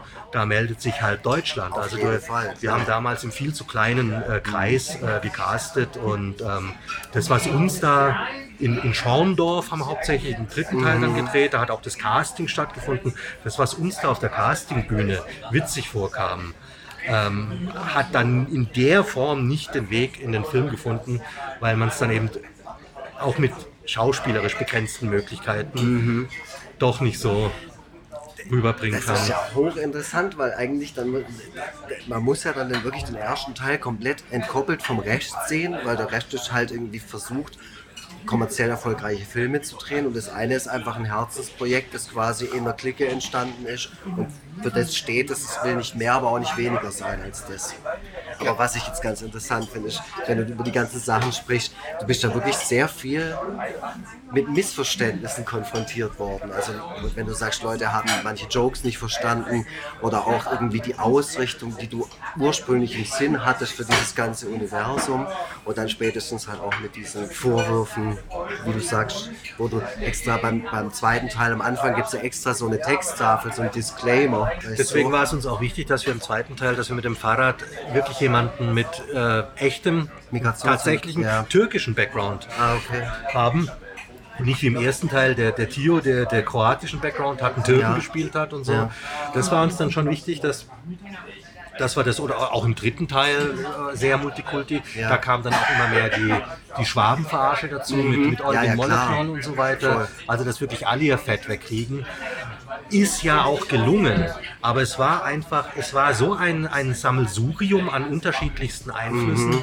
und so geht es mir jetzt halt. Erster Film, wirklich lustig, kann ich heute noch drüber lachen. Äh, zweiter Teil, lame, lame und nochmal lame. Okay. Dritter Teil, nahezu fernsehtauglich, Ja, aber sind die Pferde mit uns durchgegangen. Also gerade die ganze Auftragskiller-Geschichte funktioniert de facto einfach nicht. Viel zu viele Phallus-Symbole. Also ich weiß nicht, wer wir geglaubt haben, damals zu sein, wie sie da in diesen Sexshop reingehen. Gibt es da den ersten riesen, riesen 50 Meter Dildo, mit dem der, mit dem der ähm, Verkäufer erschlagen wird. Dann hat das Mädel ja irgendwie auch noch so ein Umschnallteil. Den sehr, sehr lange trägt und Ja. sogar darin noch Karate-Moves Ja, macht. der Schwule ganz am Anfang mit seinem äh, Versilberten, mit seiner Kühlerfigur, ey, das ist, das ist too much, das ist zu plump. Und dann muss ich auch sagen, Sachen wie die Fatma im, im Bärenkostüm oder Gorilla-Kostüm, ey, das ist rassistisch. Das hat man damals nicht so gemeint und nicht so verstanden. Man fand es nur witzig, eben weil sie so verhüllt ist. Was passiert, wenn man die Frau auszieht? Ja, Aha, sie ist ganz körperbehaart. Hat man nicht großartig drüber nachgedacht. Die Sache im ersten Teil mit den gesteigerten ähm, Kapazitäten, die sie braucht, um ihre Einkaufstüten unterzubringen, das ist ja ganz nett. Oder die Schulhofproleten, äh, die eigentlich völlig bescheuert sind. Sowas ist ja nicht ernst zu nehmen, aber sowas. Ja. Und dann in Kombination mit Dildos und einer lamen Gangstergeschichte, Verwechslungsgeschichte mit dem Bruder irgendwie.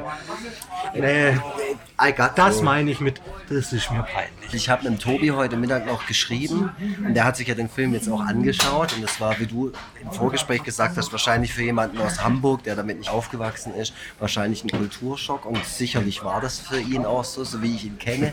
Aber er hat mir ein paar Fragen geschickt und da war die Frage auch nach der Musik dabei, weil er halt gemeint hat, das ist ja, da kommt ja alles drin vor in diesem Film. Da ist zumindest in der Urfassung. Es gibt, also ich habe auch noch eine DVD von der Motorcycle-Sicht, eine offiziell veröffentlichte DVD, wo hinten sogar ein gegen Nazi-Sticker drauf ist, also da auch nochmal eine Positionierung stattgefunden hat. Aber da ist halt komplett andere Musik drauf. Das ist halt GEMA-freie. Ja, das hat mit den heutigen Rechteinhabern zu tun. Da ist hauptsächlich, und anders wäre es ja auch gar nicht ähm, möglich gewesen, das Ding dann noch auf DVD zu vertreiben.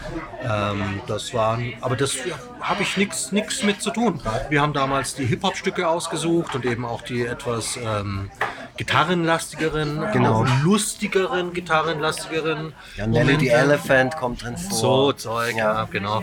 Aber das, was dann in der Neuauflage von der Musik äh, äh, an Musik drin ist, das waren wohl hauptsächlich Stuttgarter Hip-Hop-Nachwuchsbands.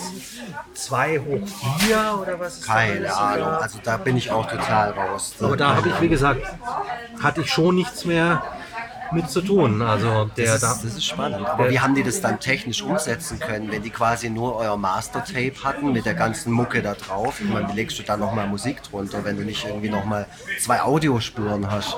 Die haben nochmal die, die haben noch mal die V, also die, die, was war das damals für ein Format? Waren auf jeden Fall noch äh, Kassetten, Mini-VHS oder so, äh, die auch in der Videokamera drin waren. Die hat man ihnen schon, schon Okay, ausgehändigt. die. Und die haben es dann wohl anhand der, der, der Urfassung dann doch nochmal komplett neu geschnitten. Ich war nicht dabei, aber anders wäre es ja gar nicht möglich. Ich weiß nur, dass sie, Ja. die, dass sie das ähm, Rohmaterial nochmal hatten. Warst du an einem Comic beteiligt? Es Nein. gibt den Comic-Heft? Gar nicht. Habe ich vergessen, ja, gab's mal. Ja, ja. Hat man auch, auch so ein Ding von denen äh, irgendwie auf die äh, Kommerzschiene aufzuspringen. Hat ja was vielleicht auch alles irgendwie gelungen wäre, wenn man das tatsächlich nötige Herzblut gehabt hätte und die nötige Tiefgründigkeit. Aber das waren alles immer so, so halblebig angedachte Ideen. Ja, komm, mach mal, mach mal, mach mal. Ähm, umgesetzt von unbezahlten Praktikanten, die auch mal 72 Stunden am Stück äh, durchgearbeitet haben für Umme und so. Und äh, ja, so, so wird es halt nichts. Nee, ja, also ich hatte den Comic damals sogar. Okay. Ich habe den gekauft. Ich fand ihn auch nicht so gut, muss ich sagen. Er war halt so ein bisschen zusammengewurschtelt aus dem, was halt im Film passiert. Ja. Irgendwie halt so, ja, ich kann ein bisschen zeichnen, ja, ich kann ein bisschen kolorieren. Und das war halt das Endprodukt. Ja, ich weiß es nicht. Also ich, ich weiß noch, dass ich mir, ich weiß noch, wie ich aussah als Comicfigur Ja. und dass ich mir gewünscht habe, mich schlanker zu, zu zeichnen. Aber auf meine Wünsche sind damals, äh, wurde damals ja schon überhaupt nicht mehr eingegangen. Und es ist dann eben so, dass, dass der Produzent die Rechte dann, nachdem es doch nicht so durch die Decke gegangen ist, der zweite, dritte Teil, ein gewisser Achtungserfolg war da, aber er hat die Rechte dann, also das ist die Version, die mir erzählt wurde, für einen Apfel und ein Ei äh, abgetreten. Ich habe nie die entsprechenden oder richtigen Verträge gemacht und all das ist dann eben draus geworden. Diese Nachklappdinger, dieses Comic, aber alles eben extrem halblebig. Und das ist mir erst recht peinlich. Ja. Weil, weil, weil, weil das muss ich den Leuten Du wirst auch halt immer, damit immer assoziiert, klar. Ja. Was ist die allererste Frage oder beziehungsweise was ist die Zusatzfrage zu, wie kam dir auf die Idee? Was ist so das, was die Leute, was denen so unter den Nägeln brennt, was sie dich immer fragen wollen? Gell, stimmt doch, dass ihr von Türken vollends aufs Maul gekriegt haben, habt und vom Schmerzensgeld den zweiten Teil ähm, äh, produziert habt und der heißt Dein Vater sei Arsch. Dein Vater sei Arsch kam nie von uns. Das ist also der Urban Legend geschuldet. Das hat also irgendjemand, irgendein lustiger Mensch sich ausgedacht. Äh, konsequent nach Mutter sei Gesicht, dein Vater sei Arsch. So hieß der zweite Teil nie. Einer dieser Nachklappdinger hieß dann so. Ein, Okay. einfach immer den Weg des geringsten Widerstands, das naheliegendste, nächstbeste nehmen. Passt. Der Vater sei Arsch, aber kommt nicht von uns. Also, das ist echt interessant, weil das Gerücht kam bei mir damals schon auch an. Ja. Sieh mal, was das für Kreise gezogen Also hat. es stimmt nicht, es ist Ja. ein Gerücht. Genau. Ja. Wie wahrscheinlich so viele Gerüchte. Also damals hat auch jeder irgendwie erzählt, dass irgendwelche Teile von dem Film bei sich zu Hause gedreht worden sind und es war dann irgendwann kam der Film aus Altensteig oder sonst irgendwo her. Aha, Und aha, das interessant. so Ja, krasse. und wie gesagt, wir waren auch mit, mit dem ganzen Schwabeländle unserer Generation im Kindergarten und mit sämtlichen Schwestern zusammen. Aber es ist schon fünf Jahre her. Ja, ja. Und so. Das ist äh, witzig, weil ich dich auch im Vorgespräch gefragt habe, weil wir hatten zumindest mal, oder wir haben zumindest zwei ähm, Überschneidungen, ganz interessant, weil du wohnt, oder du wohnst ja jetzt Teilzeit ab und zu in der Nähe von München, wo ich auch schon war, sogar im selben Ort, wo ich auch gewohnt habe mal. Das fand ich irgendwie ganz witzig, witziger Zufall. Und der andere war der, dass wir beide zumindest äh, so ein bisschen den Teddy Comedy kannten. Ja. Ja, du warst nämlich, nachdem du äh, nach dem zweiten oder nach dem dritten Teil oder wann bist du auf die Schauspielschule gegangen? Ich wollte ja dann Nägel mit Köpfen machen. Ich meine, damals ist man hochgeflogen und hat gedacht, man ist ja so witzig und könnte es ja theoretisch auch ohne Schauspielschule schaffen, weil man hat ja so viel Bestätigung bekommen, dass man witzig ist und müsste nur an die richtigen Medienmacher rantreten. Aber trotzdem, ich wollte es irgendwie damals, ich bin schon ein sicherheitsliebender Typ, heute noch. Ähm, wollte es amtlich haben, wollte es auf Papier haben. Ähm, wir haben den dritten Teil dann, glaube ich, 2002 gedreht und haben ihn im Herbst irgendwann beendet und waren da, bin dann im Frühjahr 2003 auf die Schauspielschule gegangen. Auf welche? Äh, Eine private Schauspielschule Ah, in, in Stuttgart. Ich, äh, in, der, in der Hinsicht war ich bequem. Ich wollte es wirklich nur auf Papier haben. Auf die Theaterbühne hat es mich nie großartig gezogen. Es war immer Richtung Film und ich wollte es halt einfach, einfach amtlich haben. Und eigentlich war es zu spät. 2003 war ich 26. Okay. Sprich 30, als ich mit, äh, mit der Ausbildung fertig war. Und wer 30 in diesem Beruf Schauspieler anfangen möchte, durchstarten möchte, ist viel zu spät dran. Es gibt Tausende, die ihre Schule mit 21 abgeschlossen haben und dementsprechend eben schon neun oder zehn Jahre auf dem Markt sind. Also das war ein bisschen so das Naive ähm, an dem Gedanken dran. Ich wollte es, wie gesagt, einfach nur amtlich haben und mir war schon klar, die Konkurrenz ist groß und es ist schwierig an Jobs zu kommen. Aber nachdem ich mit der Schauspielschule fertig war und mich bei Agenturen beworben habe, die einen vermitteln, damals war doch haben die schon aussagekräftige Seiten, Internetseiten gehabt, ist mir klar geworden. Es gibt in Berlin 50 Agenturen mit jeweils 20 Damen und Herren, die sie vertreten. Es gibt in München 35 Agenturen mit jeweils 20 äh, Damen und Herren. In Hamburg nochmal 20 und in Köln nochmal 20. Alle wollen vermittelt werden und hinzu kommen tausende Schauspieler, die gar keine Agentur haben, die einfach vollkommen frei sind. Und dann ist mir klar geworden, oh, äh, und ich war auch damals echt auch noch relativ naiv, als ich die Schauspielschule gemacht habe. Ich wollte nie mega durchstarten und der Megastar werden. Ich wollte so meine, meine fünf, sechs Drehtage im Jahr haben. Ja. Und heute, heute frage ich mich, was ist mit den restlichen Tagen? Außer diesen sechs Drehtagen. Diesen Plan gab es wohl nicht. Und äh, dann hatte ich meine fünf, sechs Drehtage im Jahr. Ja. Zwei, drei Jahre lang. Was weiß ich, irgendwelche Krimi-Geschichten, Du hast mal in einem Tatort mitgespielt. Ja, oder dieses, äh, mein letzter Dreh, den ich dann hatte, bis ich das Ding endgültig an Nagel gehängt habe, war Aktenzeichen XY. Wie, immer, wie immer war ich äh, der Gangster. Immer so ein bisschen der Lederjacken, Luden, Au, Aushilfstyp. Ähm, nur nicht so lustig, wie es, bei, bei Mutter eben der Fall war. Und an den restlichen Tagen musste ich jobben. Habe ich alles Mögliche rumgejobbt. Und dann kam ich relativ zufällig und dankbar zu dem Job, den ich heute mache, nämlich äh, Dialogbuchautor und Synchronregisseur. Und das war mir damals schon allemal lieber und äh, Ausbildungsverwandter, Berufsverwandter, als irgendwie durch die Gegend zu jobben.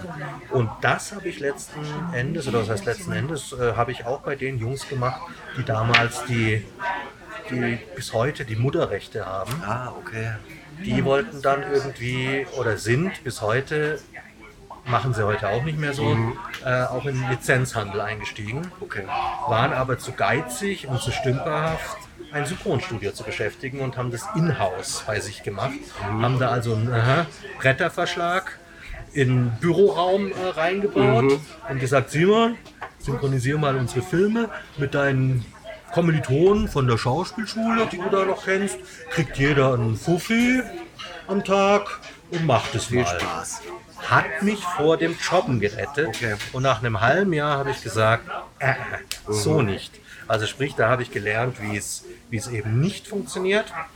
Habe auch da die Reißleine gezogen und habe dann mit einem Kumpel, der ein ähm, Musikstudio in Stuttgart hatte, äh, dem habe ich die Idee des Synchronisierens, das ich ja doch habe hab Blut gerochen, Ja, ja, ja. habe ich ihm vorgeschlagen, äh, wir könnten doch eigentlich auch synchronisieren. Und er damals schon 2009 Musikstudio, die Miete ist damit oder war damit äh, damals auch schon nicht zu bezahlen, wenn man ein paar Hip-Hop-Bands aufnimmt. Und ich gesagt, ja, das wäre doch mal was. Und dann haben wir das unter wesentlich gesünderen Umständen aufgezogen, haben es auch mit, mit Gagen aufgezogen, die auch den Gagen in München und Berlin entsprechen, haben die Leute wirklich fair bezahlt. Aber dann ist uns klar geworden, scheiße, wir haben in Stuttgart keinen Pool, keinen Sprecherpool. In München und Berlin bringen sich die Leute das über Generationen gegenseitig bei. In Stuttgart hatten wir Theaterschauspieler, ähm, Rundfunkleute, Werbesprecher. Ja. Synchron ist nochmal eine Kunst für sich. Das wirklich so routiniert und gut klingen zu lassen, kann man nicht, wenn man da nicht jahrelang Erfahrungen gesammelt hat, beziehungsweise das schon als Kind angefangen hat und in den Beruf äh, reingewachsen ist. Also haben wir immer für die großen Rollen Leute aus München in dem Fall geholt. Die Vereinbarung war irgendwie ab 120 Takes lohnt sich für dich, zu uns nach Stuttgart zu kommen. Also ohne die Nähe nach München wo eben die Synchronprofis sitzen, wo es einfach diese Sprecherlandschaft gibt, hätte das auch in Stuttgart nicht funktioniert. Und so hat sich das dann auch in, in München rumgesprochen. Ähm, die Texte sind gut, die Regie ist human. Und dann durfte ich im Jahr 2013 äh, in München anfangen, Synchronregie zu führen und Texte für renommiertere Produktionen schreiben, ja, als ja. es in Stuttgart der Fall war. Und, und das ist bis heute so. Ja, man sieht es auch auf deiner Website, da hast du ein paar Referenzen und sowas, das sieht man, das ist ja viel namhaftes Zeug, auch Sachen für Netflix und ähm, was hast du vorher gesagt, auch für Disney und so machst Ja. du sowas. Ich finde es halt total interessant, weil gerade Deu Deutschland hat ja eine ziemlich lange Historie, was das Synchronisieren von Filmen angeht. Es gibt ja wirklich auch so Kultfilme oder Serien aus den 70ern, aus den 80ern, die vor allem über die Synchronisation nochmal viel mehr brillieren.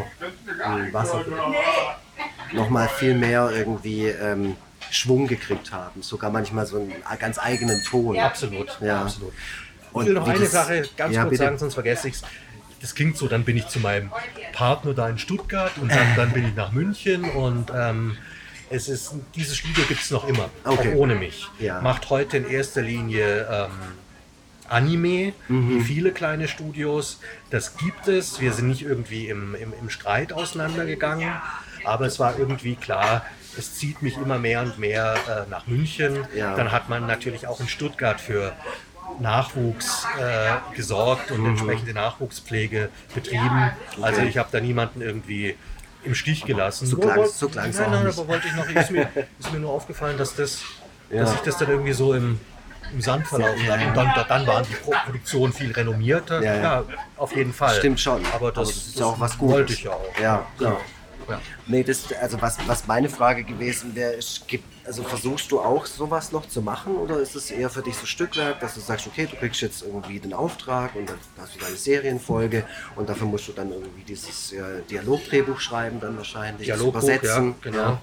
Und ähm, dann wird das irgendwie eingesprochen, du bist dabei, sagst, hier machst mal so, da machst mal, machst vielleicht mal ein bisschen anders und dann ist das ganze Ding abgeschlossen oder hast du noch so ein bisschen kreativen Input? Unbedingt. Ja. Sonst, so- das ist auch das, was mich hier antreibt. Und Ja. Was mich dann, was auch hinterher sehr belohnend ist, wenn man Mhm. dann das äh, Ergebnis sieht. Das ist natürlich, es gibt da ganz unterschiedliche Einstellungen. Ähm, bei den Regisseuren in der Branche. Der eine denkt wirklich so, ich muss es wirklich nur deutsch machen. Mhm. Man, ich mache auch keine irgendwie Rainer Brandt, 70er Jahre, Bud Spencer und Terence Hill Aktionen. Das, Mhm. das sollte man auch nicht machen. Man muss schon äh, auch noch das Respekt vor dem Original haben. Mhm. Aber es gibt eben unterschiedliche Originale. Ja. Es gibt Originale, die man respektvoller behandeln muss und es gibt Originale, die regelrecht danach schreien, verbessert zu werden. Also vieles ist, vieles ist wirklich so eintönig. Wenn man das eins zu eins, ich sage jetzt nicht nur übersetzen würde, es kommt trotz der Übersetzung auch noch technische Aspekte wie Ja. Lippensynchronität und so weiter hinzu. Aber also da, wenn man da das Potenzial sieht, man kann das jetzt etwas aufhübschen, man kann es aufbessern. Nicht verändern, auch nicht entfremden, Casablanca-mäßig oder so. Genau. Aber wo man einfach sagt, okay, da, da, gibt es jetzt eine deutsche Entsprechung, die ist doch etwas pfiffiger und charmanter, dann, dann mache ich das. In welchem Projekt hast du schon mal so halber die Zähne ausgebissen? Das war noch zu meiner Stuttgarter Zeit. Ja. Filme muss man nicht kennen, ich nenne auch keine Titel, weil man muss sie wirklich nicht kennen. Selbst wenn man denkt, ah, klingt doch ganz lustig, ich, ich tue mir das jetzt mal an. Ja. Nein, man muss sich nicht antun. Okay. Äh, es gab immer wieder mal so, so Kifferkomödien Ja. ohne jegliche Handlung. Also sprich, äh, drei Mädels, drei Jungs haben in einem Preisausschreiben ein Wochenende in einem Beachhaus Mhm. gewonnen. So, und dann sind die da 90 Minuten lang über dieses Wochenende eben in diesem Beachhaus und es geht um nichts. Sie kiffen, sie machen Flaschendrehen, sie reden alle durcheinander, gackern durcheinander wie die Hühner und es geht um nichts. Ich sage jetzt mal, ein durchschnittlicher Film, und damit meine ich jetzt kein Actionfilm, ein durchschnittlicher oder auch keine Komödie. Drama. Hat ein durchschnittlicher Film 1300 Takes Okay. in 90 bis 100 Minuten. So eine Teenie-Kifferkomödie hat schätzungsweise 2200 Takes. Und in diesen 2200 Takes geht es um nichts. Die improvisieren vor sich hin. Du hast Arbeit, Arbeit, Arbeit ohne Ende. Du sitzt davor, musst das Lippensynchron schreiben und schläfst dabei fast ein, weil es dich nicht interessiert. Und du auch schon weißt, den Zuschauer wird es auch nicht interessieren. Das sind so Produktionen, wo ich mir die Zähne aus, äh, oft die Zähne ausgebissen habe. Ich war ja, als ich die erste Sprachnachricht vom Simon bekommen habe, war ich so erstaunt, dass er so ein glasklares Hochdeutsch spricht. Und, äh, ich Was ich jetzt gerade aber nicht tue, oder? Doch, klar, natürlich. Ja? Also zumindest äh, im Gegensatz zu dem, was ich erwartet habe. Ist ja ganz klar. Okay, ich meine, bei okay. der Sächsisch sprichst du halt so oder so. Ja, ne? ja. Und Sächsisch sogar. Und Sächsisch hast du auch drauf. Ja, so, ich tue so als ob, ja. Das Ja. ist ja immer so, dass die Leute, die glauben, an Dialekt sprechen zu können. Ja. Das ist äh, was, was jeder, so gut wie jeder, der Schwäbisch imitieren möchte, jeder Nicht-Schwabe, was macht der falsch? Der setzt das SCH an die falsche Stelle. Der setzt das SCH überall hin. Ja. Das SCH ist ja wirklich nur vor, vor ST, Genau. Weisch, Ja. vor, vor was noch? Kansch. Ja, und es ist auch das. Es setzt einfach immer nur das ST. Und voll viele, die irgendwie versuchen, Schwäbisch zu imitieren, sagen zum Beispiel, Dash is. Dash ist, genau. Checken wir nicht. Dash ist als schöne Schonne Schein oder so. Das ist Ja, wie phonetisch nachgesprochen oder sowas. ja genau. Nee, also Aber das sind auch die gleichen Leute, die die Vasen sagen. ja, von der Wiesen eben kommt das her, die Cannstatter Vasen. Ähm, ja, was war die Frage? Ja, ähm, wenig Dialekt, ja, das klar. Also mir war das, das Sprechen, ähm, es ist ja nicht so, als ich damals zum Synchron gekommen bin, dass ich da nicht vorbelastet war. Ich bin so ein Synchron-Nerd. Ich habe mich in meiner Kindheit und Jugend schon für Stimmen interessiert und noch bevor es das Internet gab, immer irgendwelche Quellen gesucht, wo man die Namen der Sprecher rausfinden kann und so. ja. Also das bin da schon nerdmäßig sehr vorbelastet. Deswegen sind die damals ja auch nicht ohne Grund auf mich zugekommen, weil sie wussten, das ist schon irgendwie ein Steckenpferd von mir. Und deswegen war es mir auch wichtig, auf der Schauspielschule äh, den Dialekt abzutrainieren. Und ähm, aber je mehr ich dann diesen, dieses Hobby oder diese, dieses Faszinosum synchron in meinem Alltag hatte, äh, desto mehr stumpft man natürlich auch ab. Man will es gut machen, natürlich, aber man ist nicht mehr in diesen Nerdforen unterwegs und merkt eben, dass auch dort jeder nur mit Wasser kocht. Ja, klar, natürlich.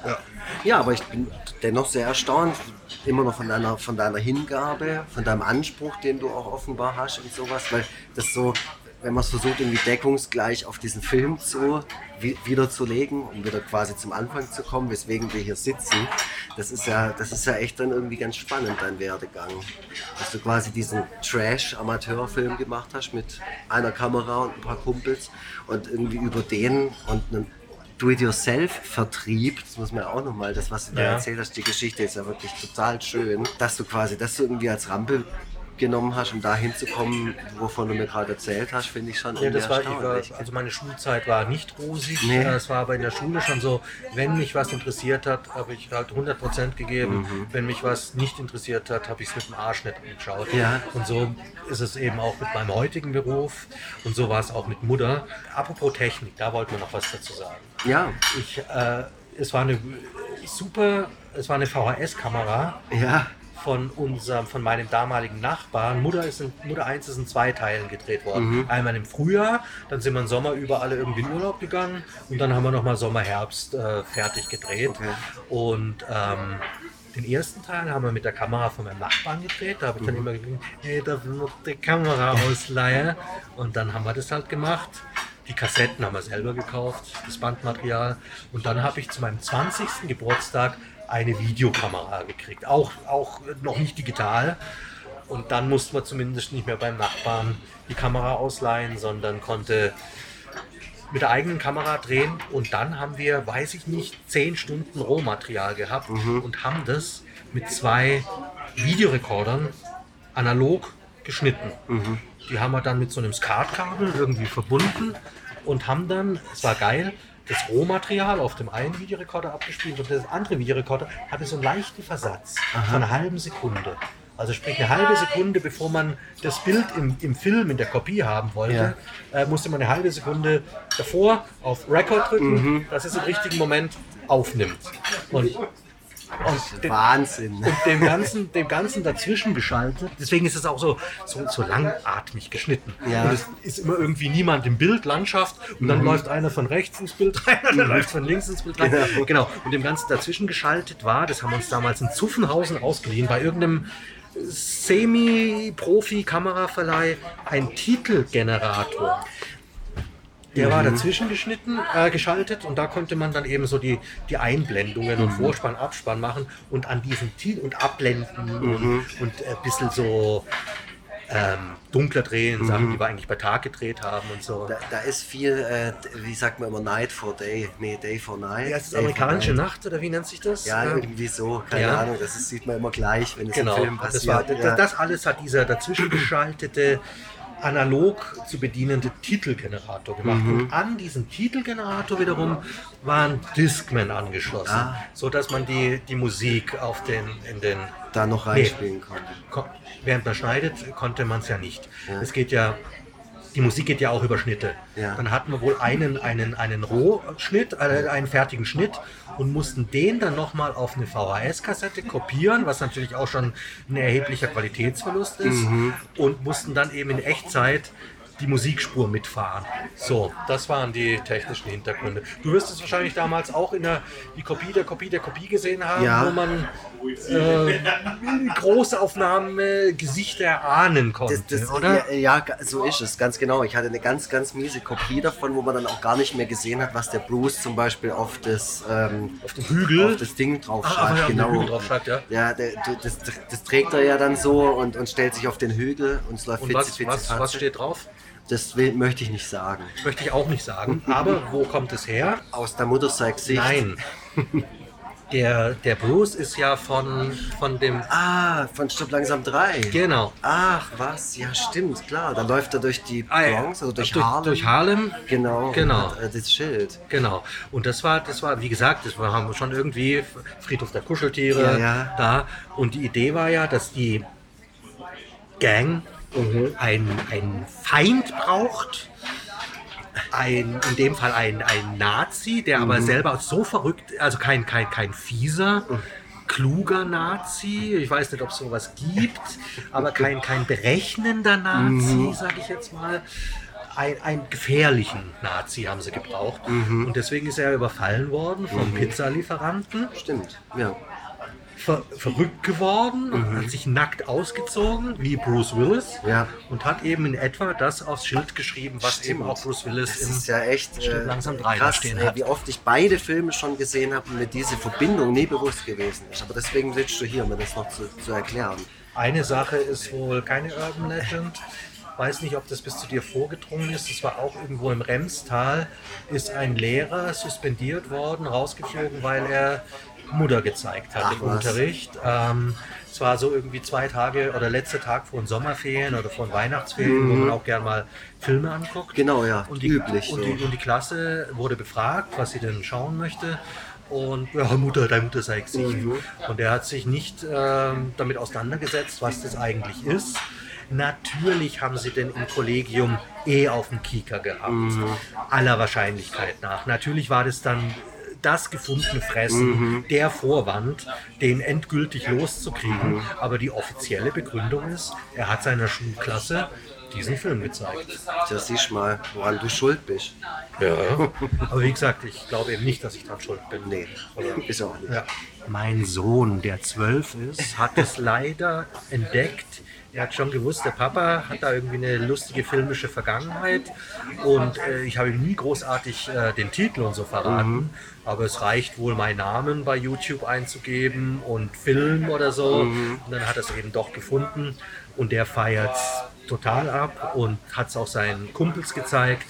Und äh, die finden es immer noch sehr lustig. Ich weiß nicht, mit welchen, mit was für Augen sie es sehen. Ob sie Ja. es mit den Augen sehen, die damals, äh, die die Zuschauer damals hatten, oder ob das Kids heutzutage. Auf, auf jeden Fall finden sie es immer noch lustig und muss nicht sein. Also ich bin wirklich niemand, der sich damit noch großartig rühmt, aber ich habe es vor zwei, drei Wochen erst gesehen mit meinem Sohn und deswegen weiß ich, weil das war nämlich ein Zitat von der, von der echten Oma von Joe, der den Bruce gespielt hat, also wie Okay. gesagt, das zum Thema aufs Maul geschaut. Die Oma schüttet völlig sinnloserweise Milch von einem Glas ins andere. Genau. Das hat die echte Oma wohl nicht gemacht. Okay. Aber sie hat wohl gesagt, Marco-Milch ist das Allerbeste. Das Beste, was es gibt. Und dann sagt der Bruce, aber Mutter, in Vollmilch ist doch viel mehr drin. Deswegen muss doch Vollmilch viel, ähm, ist Vollmilch viel besser. Fast Loriot-Qualität. Ja, fast. Aber Mutter, deswegen muss doch Vollmilch. Eben in der Praxis, in der Praxis nicht so äh, umgesetzt, weil, weil, weil filmisch Ja. hat man natürlich keine Ahnung. Also über Achsensprünge brauchen wir schon mal überhaupt nicht reden. Aber es sind ein paar Kameraeinstellungen, die äh, sehr kompetent wirken. Zum ich. Beispiel, das weiß ich nicht. Nur bei dem Karatekampf mit der Karatekartoffel, da ist auf jeden Fall, das da wird auch mal von unten nach oben gefilmt, da wird vielleicht auch mal ein bisschen abgeschwenkt oder so. Das ist schon. Wenn du das sagst. Also mein Lieblingsgag, und damit möchte ich es auch abschließen, Ja, meine. Abfeierei vor allem, den habe ich mir bis heute erhalten, ist einfach die Sequenz, also es ist nichts zitierfähiges, aber da musste ich damals schon lachen, da musste ich auch heute noch drüber lachen, wo die in diesem Kabuff alle zusammensitzen und der Albaner auf der Toilette hockt und er liest ein Buch über gotische, Gotische- Kathedralen ja. oder so. Und das ist so random, das ist genau mein Humor. Da musste ich damals so abartig drüber lachen, dass der da sitzt und halt so eine Art von Buch liest. Ja, ja, im zweiten Teil wäre, glaube ich, auch erzählt worden, den es nie gab Ja. mit der Urbesetzung, dass der eigentlich äh, Markus Häberle heißt Ach so. und nur einen auf Albaner macht, damit er mit denen rumhängen Ja, darf. klar, das will Weil er, das ist ja. ihm ja nichts. Und das war so ein Moment, wo er sich fast verraten hätte mit den gotischen Kathedralen. Ah, okay. Ja, genau. Ach, toll, das ist einfach toll. Ach ja, Simon, ich danke dir sehr für dieses Gespräch. Sehr gern. Ja, ich bin mal gespannt, was ich, äh, ich muss das dann noch schneiden Mhm. und alles, und dann bringe ich das so ein bisschen in Form und so und dann fügen wir das an die Folge an. Ich bin sehr gespannt, wie die Folge auch wird. Ich bin gespannt, was der Vogeltobi in seinem, aus seinem Kulturschock heraus Oh. zu dem Zeug gesagt Ich, hat. ich glaube, der, würde- der wird da sehr schonungslos. Aber ich werde den Film mit allem verteidigen. Verspreche es dir hier und jetzt. In Favor. Mach mal, bin gespannt. Ja. sehr gespannt, ja. Wenn nicht, weine ich auch nicht. ja. Und dann ist gut. Gut. Er hat mir auch schon geschrieben, hoffentlich ist der Typ cool. Ich sag, klar ist der Typ cool. Was glaubst du denn? Also bitte, Ist voll cool, oder? Schwaben unter sich und äh, würde mich mal interessieren, woher diese Zweifel rühren. Der ist immer skeptisch. Okay. Das, ja, ganz misstrauischer Geselle. Komischer Typ. Simon, ich gebe dir das letzte Wort und verabschiede mich und bedanke mich bei dir. Nee, ich bedanke mich ähm, für die, nennt man sowas, Einladung, für das Gespräch bedanke ich mich auf jeden Fall. Ähm, und ich hatte ja in der allerersten Mail äh, zwar geschrieben, äh, dass ich damit nichts mehr zu tun haben möchte, aber das Ganze doch als Fenster sehe, das aus heutiger Sicht reflektieren zu können und auch äh, über den Werdegang an sich zu reden. Und natürlich sollte es tatsächlich im Jahr 2023 noch Fans geben, die das wirklich ernsthaft verfolgen und die auch an den Details so interessiert sind, dann war es mir echt eine Ehre. Schnitt, Mix und Mastering von iLaid Backsound.